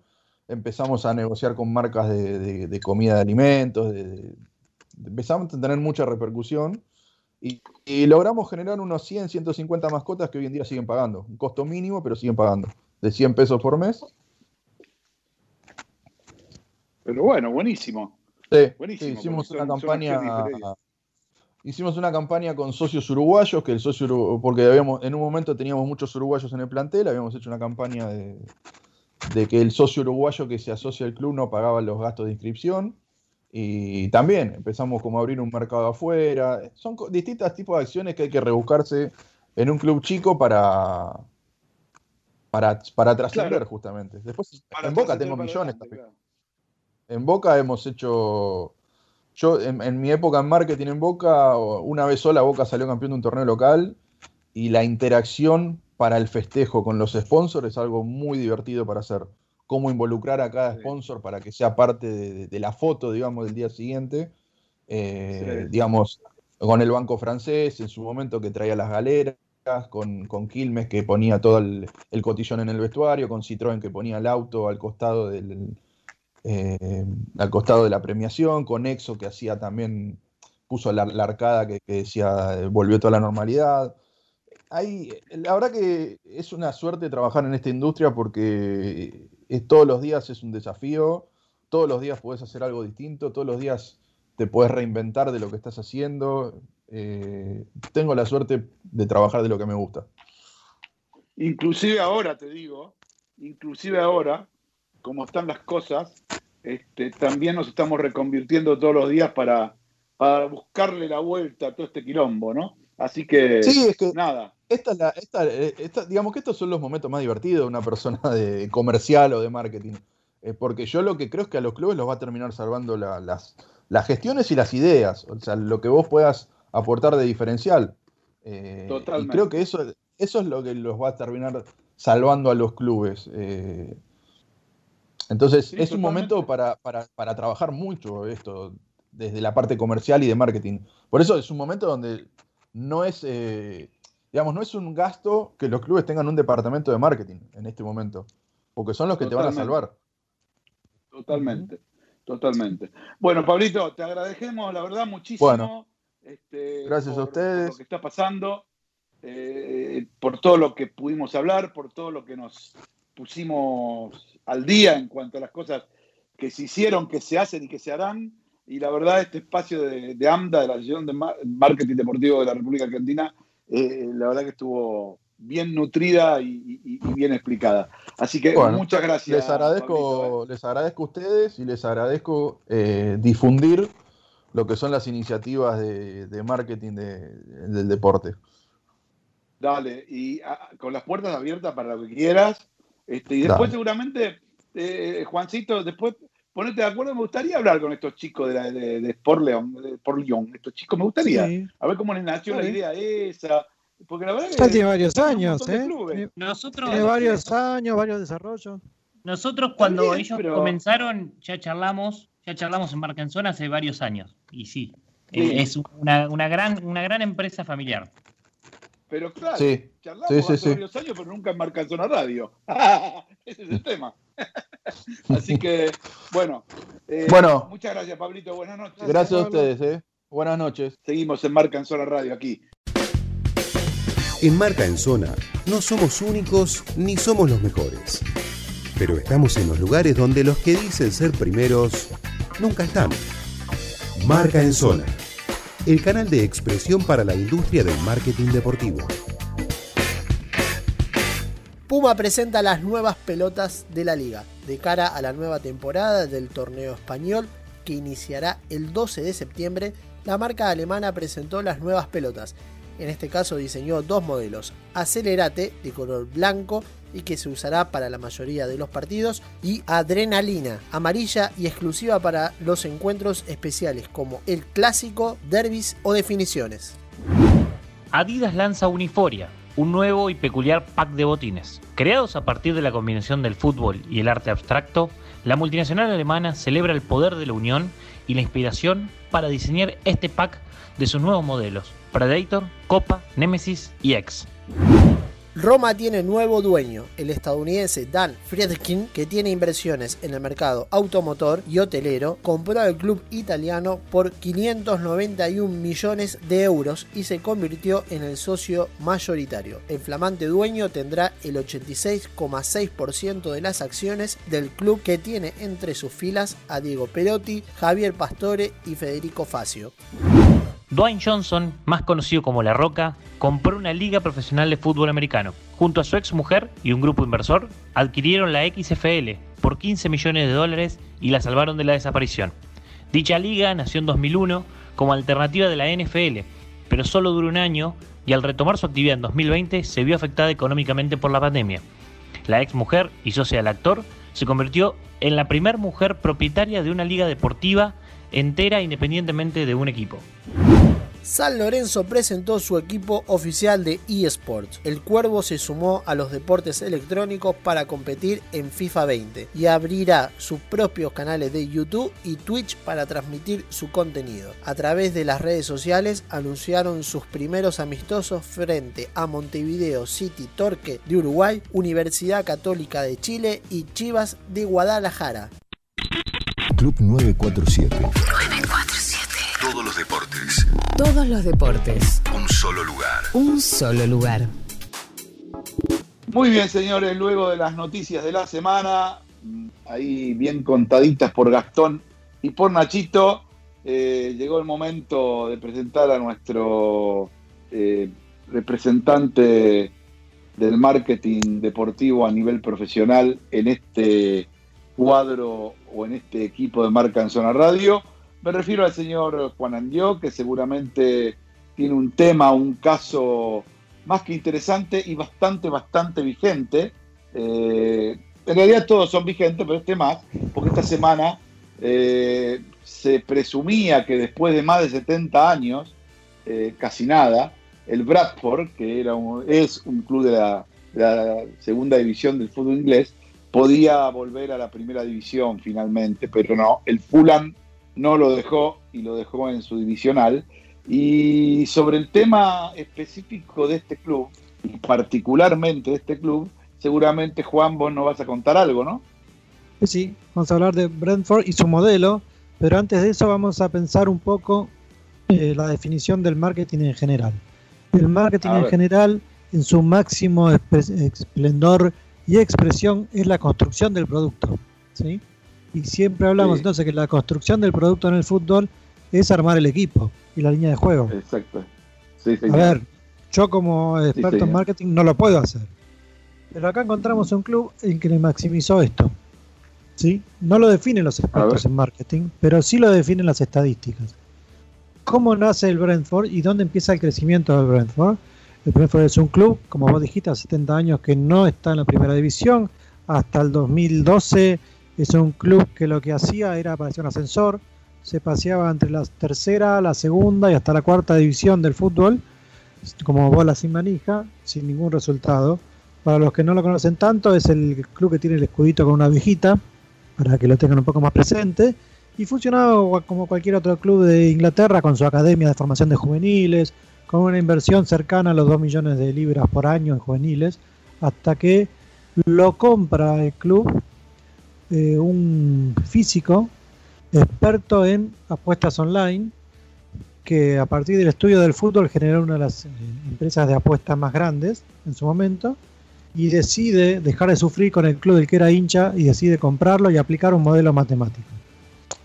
Equivocadamente lo comparan con lo que es este Moneyball, ¿no? La película que vieron todos, el Oakland Atlantic de béisbol, en el que armaban un equipo a base de estadísticas y buscaban jugadores que no quería nadie. Bueno, esa gran eh, definición es muy parecida a lo que ocurre acá, con la diferencia grande de que el béisbol te otorga un montón de estadísticas que el fútbol no. El béisbol es mucho más parametrizable, como casi todos los deportes norteamericanos, comparado con el fútbol.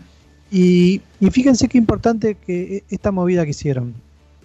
Ellos, como dijimos, invertían 2 millones de libras más o menos al año, hasta que se cansaron. Porque sus dos mejores promesas, que eran jugadores de los seleccionados juveniles, fueron robados antes de los 16 años, uno por el Manchester United y otro por el Manchester City. Entonces dieron un viraje y sacaron las inferiores. Imagínense un club como, vamos a decir, cualquier club de primera división o segunda división nuestra decidiendo dejar de tener inferiores. No tienen más inferiores. Lo que sí tienen es un equipo B, que es como si fuera el de reserva, formado de jugadores de 17 años para arriba, de los que descartan los equipos ingleses.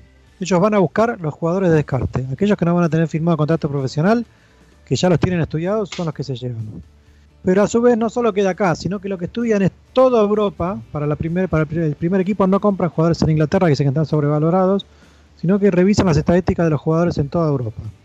Y lo más interesante de esto es que han podido parametrizar, y esto viene un poco en línea con, lo que son las nuevas secretarías técnicas, ¿no? Y todos los programas de scouting que ya tienen, que lo que están haciendo es, a partir de los analistas de video, bajar a estadísticas la cantidad de pases correctos, la cantidad de metros recorridos, la cantidad de cabezazos ganados, la cantidad de duelos ganados de cada jugador. Y esto, este modelo matemático estudia todo eso para definir cuáles son los mejores jugadores por cada puesto. Y se generó también una movida de venta de jugadores. Ellos han vendido jugadores. A partir de ese modelo del 2012 para acá, han crecido ininterrumpidamente y se quedaron afuera en esta, en esta definición. Ellos tienen una máxima, les, propongo, después lo podemos compartir. Hay una charla, lamentablemente no está traducida de TED, de uno de los participantes de esto, que es el presidente, porque este, este señor se compró otro club, se compró un club en Dinamarca, el Midland, y nombró presidente de ese club a uno de los integrantes de todo este modelo. Ese club que nunca había ganado ya tiene dos títulos de liga y uno de copa en Dinamarca, con este mismo modelo. Y lo bueno para traer acá a cuenta es que a, contrasenso de lo que venía ocurriendo, el fútbol sigue siendo poético. ¿Por qué? ¿Con, ¿Dónde pierden la definición en esta final? ¿Lo vieron el partido? ¿Lo pudieron ver? No, yo no lo pude ver, la verdad que no. Tenía ganas, pero justo se me trabó con un zoom y no lo pude ver. Bueno, iba 0 a 0 y lo pierden en, un minuto al final de todo, en un tiro libre, escorado casi en mitad de cancha, que lo manda al ángulo un defensor que no había hecho un gol de tiro libre en los últimos 10 años y menos de esa posición. No te puedo creer. Esa es la poética del fútbol, la dinámica de lo impensado, como diría Dante Panzeri. Exacto. Que se le rompió todos los esquemas de estadísticas y de media estadísticas que tienen. Entonces, eh, lo bueno de esto es que vos podés, crecieron, en el largo plazo van a tener éxito, van a ascender, pero se siguen encontrando con los imponderables y me parece que ese imponderable es el que hace que el fútbol siga siendo la atracción que es en el mundo. Porque si fuera tan predecible, es donde estaríamos jodidos. Pero lo bueno de esto. Sabes que, perdóname, una sola cosa que, simplemente abona lo que vos decís. El fútbol es el único deporte del mundo donde una vez, una, ¿eh? el peor le puede ganar al mejor. A un partido. Es muy probable que si el Barcelona el Barcelona juega con Chacarita 10 partidos, es lo más probable que gane 10 partidos el Barcelona. Pero hay un partido por ahí lo gana Chacarita. Eh, ¿Entendés lo que te quiero decir? Lo puede provocar. Eh, es el único, el único, el único eh, este, deporte que permite eso. Mira, vamos a, voy a explicar un poco mejor, acá encontré los datos que no los tenía, de cómo, cómo fue lo que pasó con el Fulham. La figura del partido fue Joe Bryan, que fue el lateral izquierdo del Fulham, que fue el autor no de uno, sino de los dos goles del partido, con, la, ah, una doble particularidad. Hacía 46 partidos que no hacía un gol, y fue la primera vez en su carrera que hizo dos goles en un partido. Fíjense cómo puede ser que esta gente no lo hubiera tenido jamás en la estadística eso. Con lo cual a ese jugador lo marcaron menos que al resto. Porque ellos basan sus tácticas en esas estadísticas. Incluso tienen prohibido a los jugadores patear de los lugares donde piensan y donde saben que de acuerdo a la carrera de cada jugador no hacen goles. Así como tienen estudiados a los rivales y mandan a marcar a los rivales en los lugares donde habitualmente hacen los goles. Y con esto lo que hicieron es generar también una media de goles a favor y en contra como la que ellos consideran que es necesaria para ascender. Está todo demasiado estudiado, en algún lugar se hace aburrido y atenta contra el fútbol, pero lo poético fue este resultado de la final, ¿no? Claro, en realidad no es que es poético, es el fútbol. El fútbol, vos lo podés diagramar, lo podés pintar, lo podés hacer, pero el fútbol hay que jugarlo, ¿entendés? Y los resultados son los resultados que se dan en, base imponderable. La estadística te ayuda. Pero, ¿cómo pasó acá? Estudiaron a ese tipo, no lo marcan. ¿Por, ¿Quién fue el que hizo el gol? Ese tipo. ¿Por qué? Porque estaba libre. Y le salió al arco las dos veces el balón. O sea, el fútbol tiene eso. Vos podés eh, tener eh, absolutamente todo diagramado, como hoy, por ejemplo, no sé si habrán tenido oportunidad de ver algunos de los partidos de Champions. Eh, seguramente tenía la salida del Madrid diagramada, pero bueno, te equivocás, se equivocó Barán, apareció Sterling, ¡pum! adentro. Y eso no está en las estadísticas, porque Barán no se equivoca casi nunca. Y Sterling es muy raro que vaya a apretar eh, al sector donde estaba apretando, apretando por izquierda, cuando en general siempre aprieta por derecha. Eh, si vas a la estadística, donde aprieta, aprieta por derecha. Y fue a apretar a la izquierda. ¿Te das cuenta? Y todo eso tiene que ver con lo dinámico y el imponderable del fútbol. Y por eso bien decía Panzeri, fútbol dinámica de lo impensado. ¿No es cierto? Es así. Pero está bueno ese caso del Bradford. sí, yo creo que es un, modelo para estudiarlo muchísimo porque va a hacer ruido, ¿eh? va, a hacer ruido en el mediano plazo. De hecho, acaba de tener eh, por sus filas un jugador de ascendencia argentina que podría hasta elegir jugar para Argentina, que terminó vendido al Arsenal, no, al Aston Villa, eh, que lo compraron por muy poco y lo vendieron como si te dijera 10 veces más. Para la, para la próxima busco el nombre y lo traigo, porque ya tengo tanto datos no, no, Acá, ya está, no lo tengo acá. lo tengo acá. Yo te diría, yo te diría, yo te diría que eh, el nombre ya lo pases a la producción. No estaría nada mal poder hablar con él, a ver qué es el, Bradford interiormente y cómo trabaja, que lo cuente el pibe que estuvo ahí. Estaría buenísimo, es un caso rarísimo. Estaría buenísimo poder ubicarlo al pibe y hacerle una nota. El, francés, lo, lo, voy a decir como se escribe, Maupai. ¿Pero es francés o argentino? Es, no, es francés, hijo de Argentina. Ah, mira, ¿pero hablará español? Eh, no sé, hacemos nota en inglés. Ah, bueno, está bien, hacemos nota en inglés. Muy good, muy good. ¿Eh? Y traducimos, traduce en simultáneo señor Corti. No problem, my friend, no problem. Bueno, señores, nada, buenísimo, la verdad que buenísima la, nota esta, o, esta columna, mi querido Juancito. Una cosa que te quería decir. Este, La semana que viene seguramente volveremos con nuestro querido y nunca bien ponderado Marca en Zona Radio, porque se nos va agotando el tiempo, ¿sí? Y no hay que pasarnos de la raya. Eh, la verdad que estuvo nutridito e interesante el programa de hoy, ¿eh? bien, bien cerradito. Tenemos, una notita más, ¿eh? Ojo que hay una notita más, ¿eh? Para el cierre. Tenemos la notita, es verdad. Sí, señor. Claro, tenés razón. Yo ya me estaba yendo. Y hay que hablar con la producción. Hay que hablar con la producción. ¿Ya está, enganchado? Ya estamos, ya. Bueno, entonces vamos rápido. Entonces, vámonos rápido, vámonos rápido y después nos, despedimos. Dale, dale. Vamos rápido entonces a la nota, dale, dale. Marca en Zona Radio, el programa de marketing deportivo, donde el deporte es más importante que el negocio. Bueno, muchas gracias Javi, seguimos acá en Marca en Zona Radio. Ahora me toca a mí salir de atrás de la pecera y tomar el control de Marca en Zona, así que le agradezco a Dani y a los muchachos este espacio.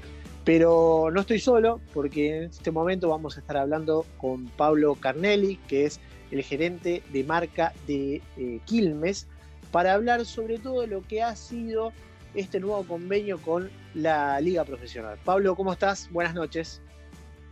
Buenas, ¿cómo estás Gastón? ¿Todo bien? Todo bien. Bueno, primero y principal, gracias por venir a Marca en Zona. Eh, y bueno, lo que te quería preguntar sobre este nuevo convenio, cómo lo tomó la empresa, qué es lo que está buscando junto a la liga profesional. Bueno, eh, como venimos haciendo ya hace varios años eh, desde la marca, eh, con el objetivo de, asociarnos a, una o a la pasión más importante o más referente de todos los argentinos, creíamos fundamental este, este vínculo con el torneo local pensando en un proyecto a largo plazo y dándole continuidad básicamente a lo que, a lo que venimos haciendo, tratando de, reforzar un poco nuestro, nuestra estrategia, nuestro punto de vista y tratar de agregar ese granito de, arena desde donde nos toca, ¿no? Eh, a los fanáticos del fútbol, que acá somos varios, eh, la verdad que vincular, me parece que la marca Quilmes con el fútbol es automáticamente. La verdad que me parece que ha sido una construcción de marca junto al deporte, la cual lleva muchos años y me parece que debe ser un gran orgullo para ustedes. Sí, fundamental. La verdad es que somos una compañía que dentro de muy, muy poquito cumplimos 130 años. Entonces, eh, tenemos, tenemos una, una marca desde nuestro lado o una referencia dentro de, la sociedad y como, y como tal, Quilmes como marca argentina, eh, siempre estamos acompañando, digamos, eh, en este caso, estas pasiones que te nombraba, como, como es el fútbol y, también puede ser como es la música, ¿no? Eh, pero tal cual vos decís, es, es, un camino a largo plazo que venimos construyendo desde, desde hace mucho, mucho tiempo. Pablo, ¿cómo estás? Nacho Sarrelli te saluda. ¿Cómo estás, Nacho? ¿Todo bien, por suerte? Muy bien. quería preguntar, un poco llevando a, la pregunta que te hacía Gastón. Eh, obviamente, los 90 fueron eh, Quilmes eh, fútbol. Después siguió con la selección argentina, pero hubo un lapso donde, donde Quilmes no estuvo en nuestro fútbol argentino. Pero en el último tiempo sí vimos acuerdos con River, con Boca, con los clásicos de Rosario. ¿Por qué ¿por qué se tomó esa decisión de ya saltar de nuevo a, la Liga Profesional de Fútbol? ¿Y, con qué objetivo? ¿Posicionar nuevamente la marca? Bueno, buenísima la, pregunta, Nacho. La realidad es que viene un poco, si retrocedo, viene, eh, tengo que, pensar un poco más allá del fútbol. Eh, nosotros veníamos con, con, nuestra marca insignia, con Quilmes Cristal, y, y, lo que ya todos conocemos, eh, veníamos construyendo desde un lado, pero, pero sabíamos que teníamos ahí algunos problemas eh, y decidimos hacer un cambio, un cambio 360.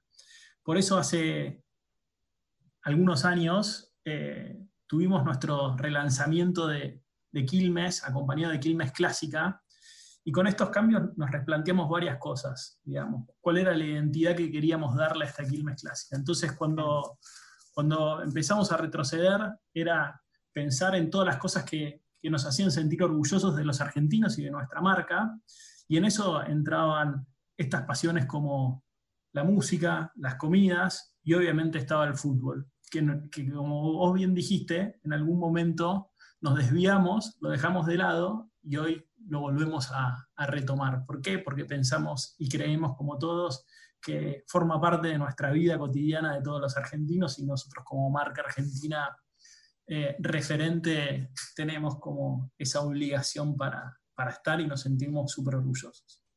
Total, yo quiero contarles a toda nuestra audiencia que Quilmes nos invitó a un torneo, si yo no estoy errado, fue 2000, principios de 2018, para todos los periodistas y salí campeón. Nada más que lo guardo ahí para todos nuestros oyentes. Eh, ¿Puedo salir de eso, por favor? Ese dato de color oscuro. Es muy bueno. Una pregunta profesional. Señor, tenemos un profesional enfrente y usted habla de usted que entra a la cancha y es un patadura. Saquemos eso de costado y volvamos a, lo importante. Pablo, cuando hablamos mucho, eh, yo también tengo la suerte de dar clase ¿no? en varios cursos distintos sobre marketing deportivo y lo que planteo muchas veces es que cuando las marcas eligen el deporte, lo eligen porque es un canal directo al sentido de pertenencia del hincha, porque baja un montón de barreras naturales hacia cualquier marca de la gente, porque lo está pegando con momentos de su historia. En ese sentido, por ejemplo, para los hinchas de River, la camiseta de la Libertadores eh, del 96 sin el Quilmes en el pecho no, no existe.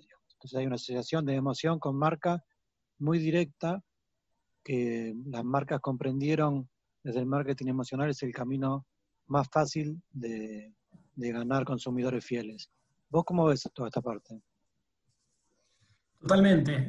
Hoy en día todos sabemos que hay una evolución y, existen otros canales más allá del sponsoreo tradicional, en los cuales antes sí notábamos que parte de las camisetas o la cartelería era casi un todo dentro de, esta publicidad y eso hacía una asociación directa con las marcas.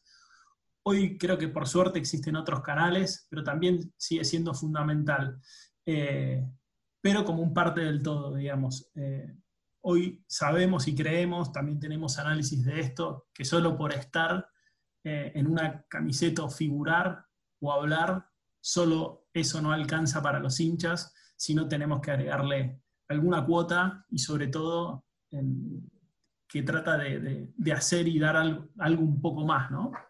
Está buenísimo que traigas eso porque ahí entramos en lo que es la parte de la activación. O sea, todo lo que vos haces atrás del acuerdo de presencia de marca para que eso se transforme en, una llegada directa a, tu cliente potencial. Eh, dentro de los nuevos canales de activación, ¿qué es lo que más te divierte hacer y qué es lo que más te sorprende?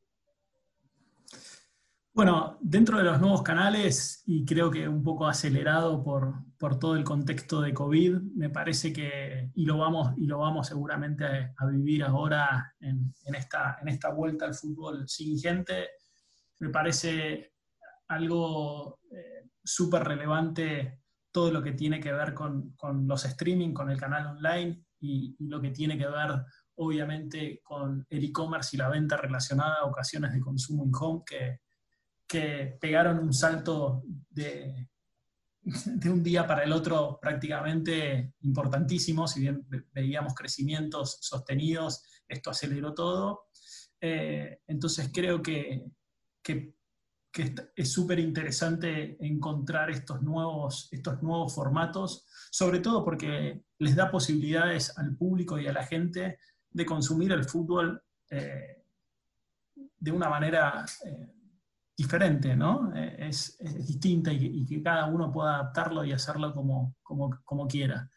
Em, antes era muy, muy común, si no ibas a la cancha, te sentabas enfrente del televisor y, estabas los 90 minutos eh, sentado enfrente de la pantalla viendo el partido. Hoy existen otras plataformas y otros medios, es casi imposible, sobre todo para los más chicos, estar 90 minutos solo enfrente del, televisor, es casi imposible que no tengan un teléfono, una tablet, un iPad, algo en la mano. Entonces, creo que nuestro desafío como marca es poder adaptarnos y, llegar a, todo el público, ¿no?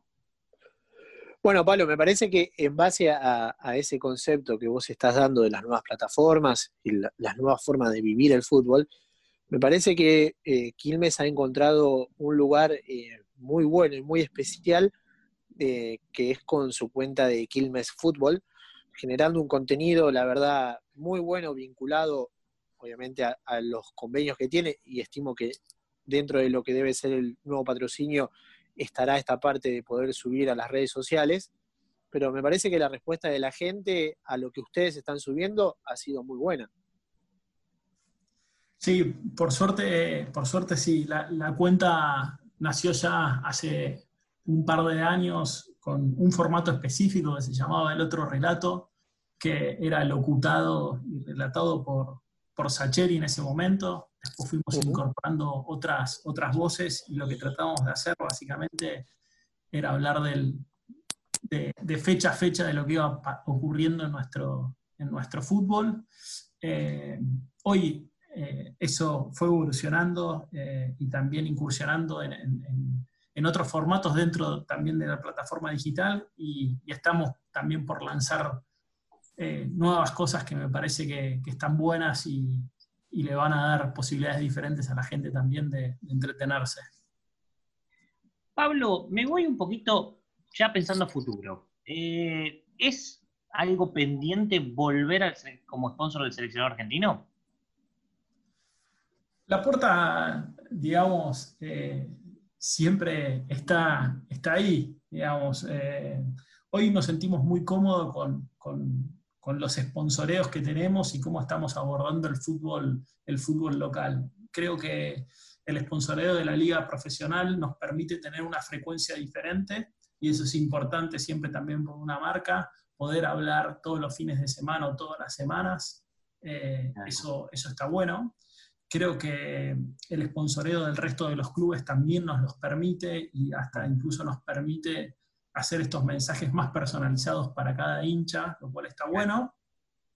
Eh, pero obviamente, nada, no, no, no les voy a mentir, la selección representa, representa eh, como un monstruo y, nos une a todos en esa pasión, así que obviamente no descarto en algún futuro la posible vuelta, creo que son circunstancias, momentos.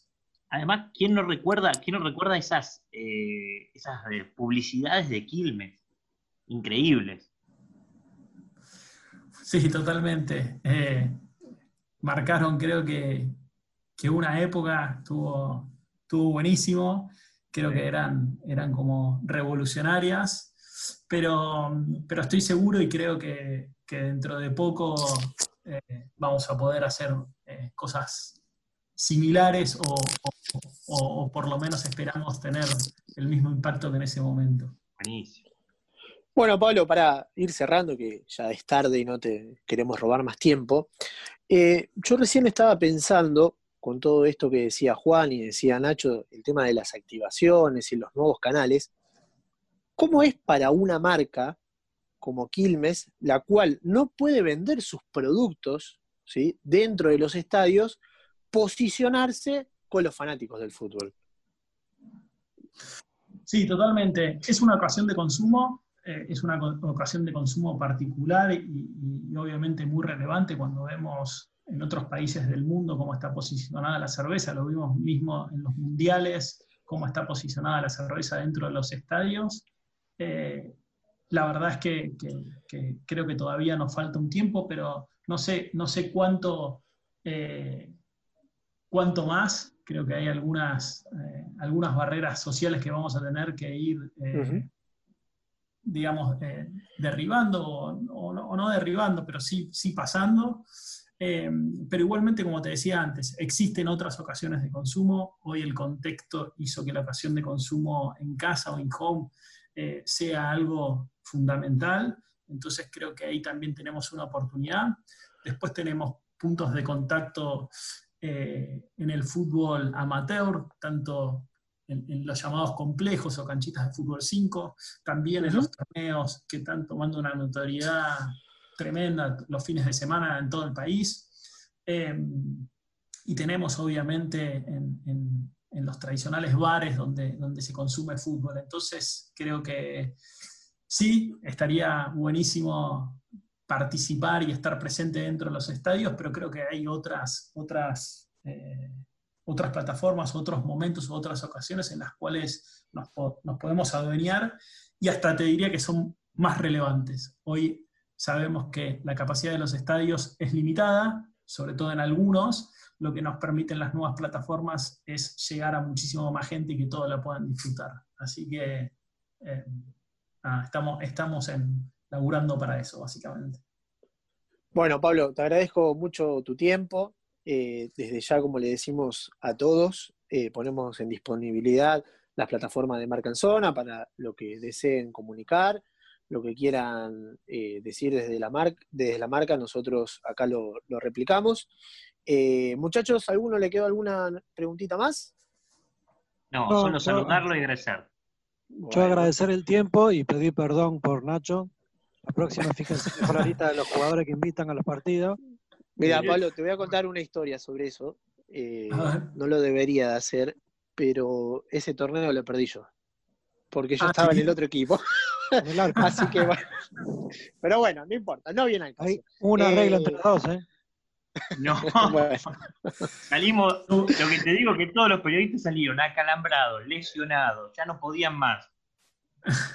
Fue el, yo creo que no estaba en ese momento en, la marca, pero si mal no recuerdo fue el torneo que, que va, los partidos que se hicieron en, en Ezeiza en el 2018. exacto. Claro, la Copa, eh, claro, la Quilmes Clásica eh, en el periodo de Ezeiza. La verdad que, en serio, esas son activaciones que son un lujo y, juntan a grandes periodistas de, Argentina y, generan mucho impacto. La verdad que nosotros, a nosotros nos gusta. Te está mangando una invitación nueva, básicamente. No, totalmente, totalmente. Ojalá que cuando, cuando vuelva, y espero que pronto toda la normalidad, podamos volver a hacer estos encuentros que, que sí están buenísimos. Bueno, Pablo, te despido. Muchísimas gracias por haber estado en Marca en Zona y estamos en contacto. Dale, muchísimas gracias a todos. Les mando un abrazo grande.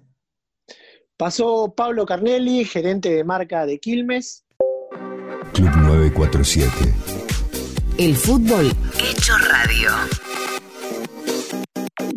Bien, señores, hay una nueva cerveza en el fútbol, así que seguramente fresquita, ojalá la puedan y la podamos tomar este, mirando los partidos y no viéndolos solamente por televisión, o, o por lo menos con amigos. Bueno, nada, esperemos que vaya pasando todo esto y se nos permita tomar una Quilmes también este, y cualquier otra cerveza que uno tenga ganas. Lo que quiero decir es que nos tenemos que ir, señores. Gracias, Juancito. ¿eh? Eh, gracias, Nacho. Gracias a ustedes. Gracias a los dos. Gracias a vos, como dicen los jugadores. Gracias a vos. bueno, también eh, a, Gastón. gracias, Gastón, por, por el trabajo y fundamentalmente también a, a nuestro querido Javi, que siempre está ayudando y dándonos una mano y pegando, pegando absolutamente todo ahí en el, en el control central, gracias, eh, que está siempre ahí al pie del cañón.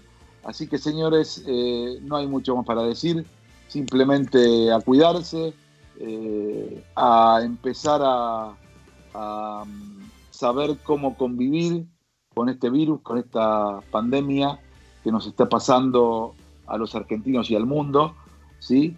Y cuidarse y cuidar a los que queremos, sobre todo a, los mayores y a los que tienen alguna eh, dolencia preexistente, que son los que más expuestos están eh, para este virus.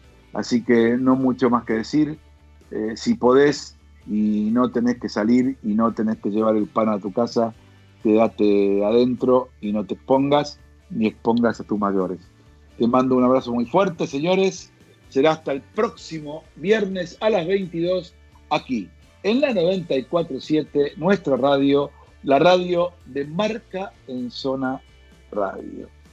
Hasta el próximo viernes. Hasta siempre. Chau. El mejor gimnasio te espera. OnFit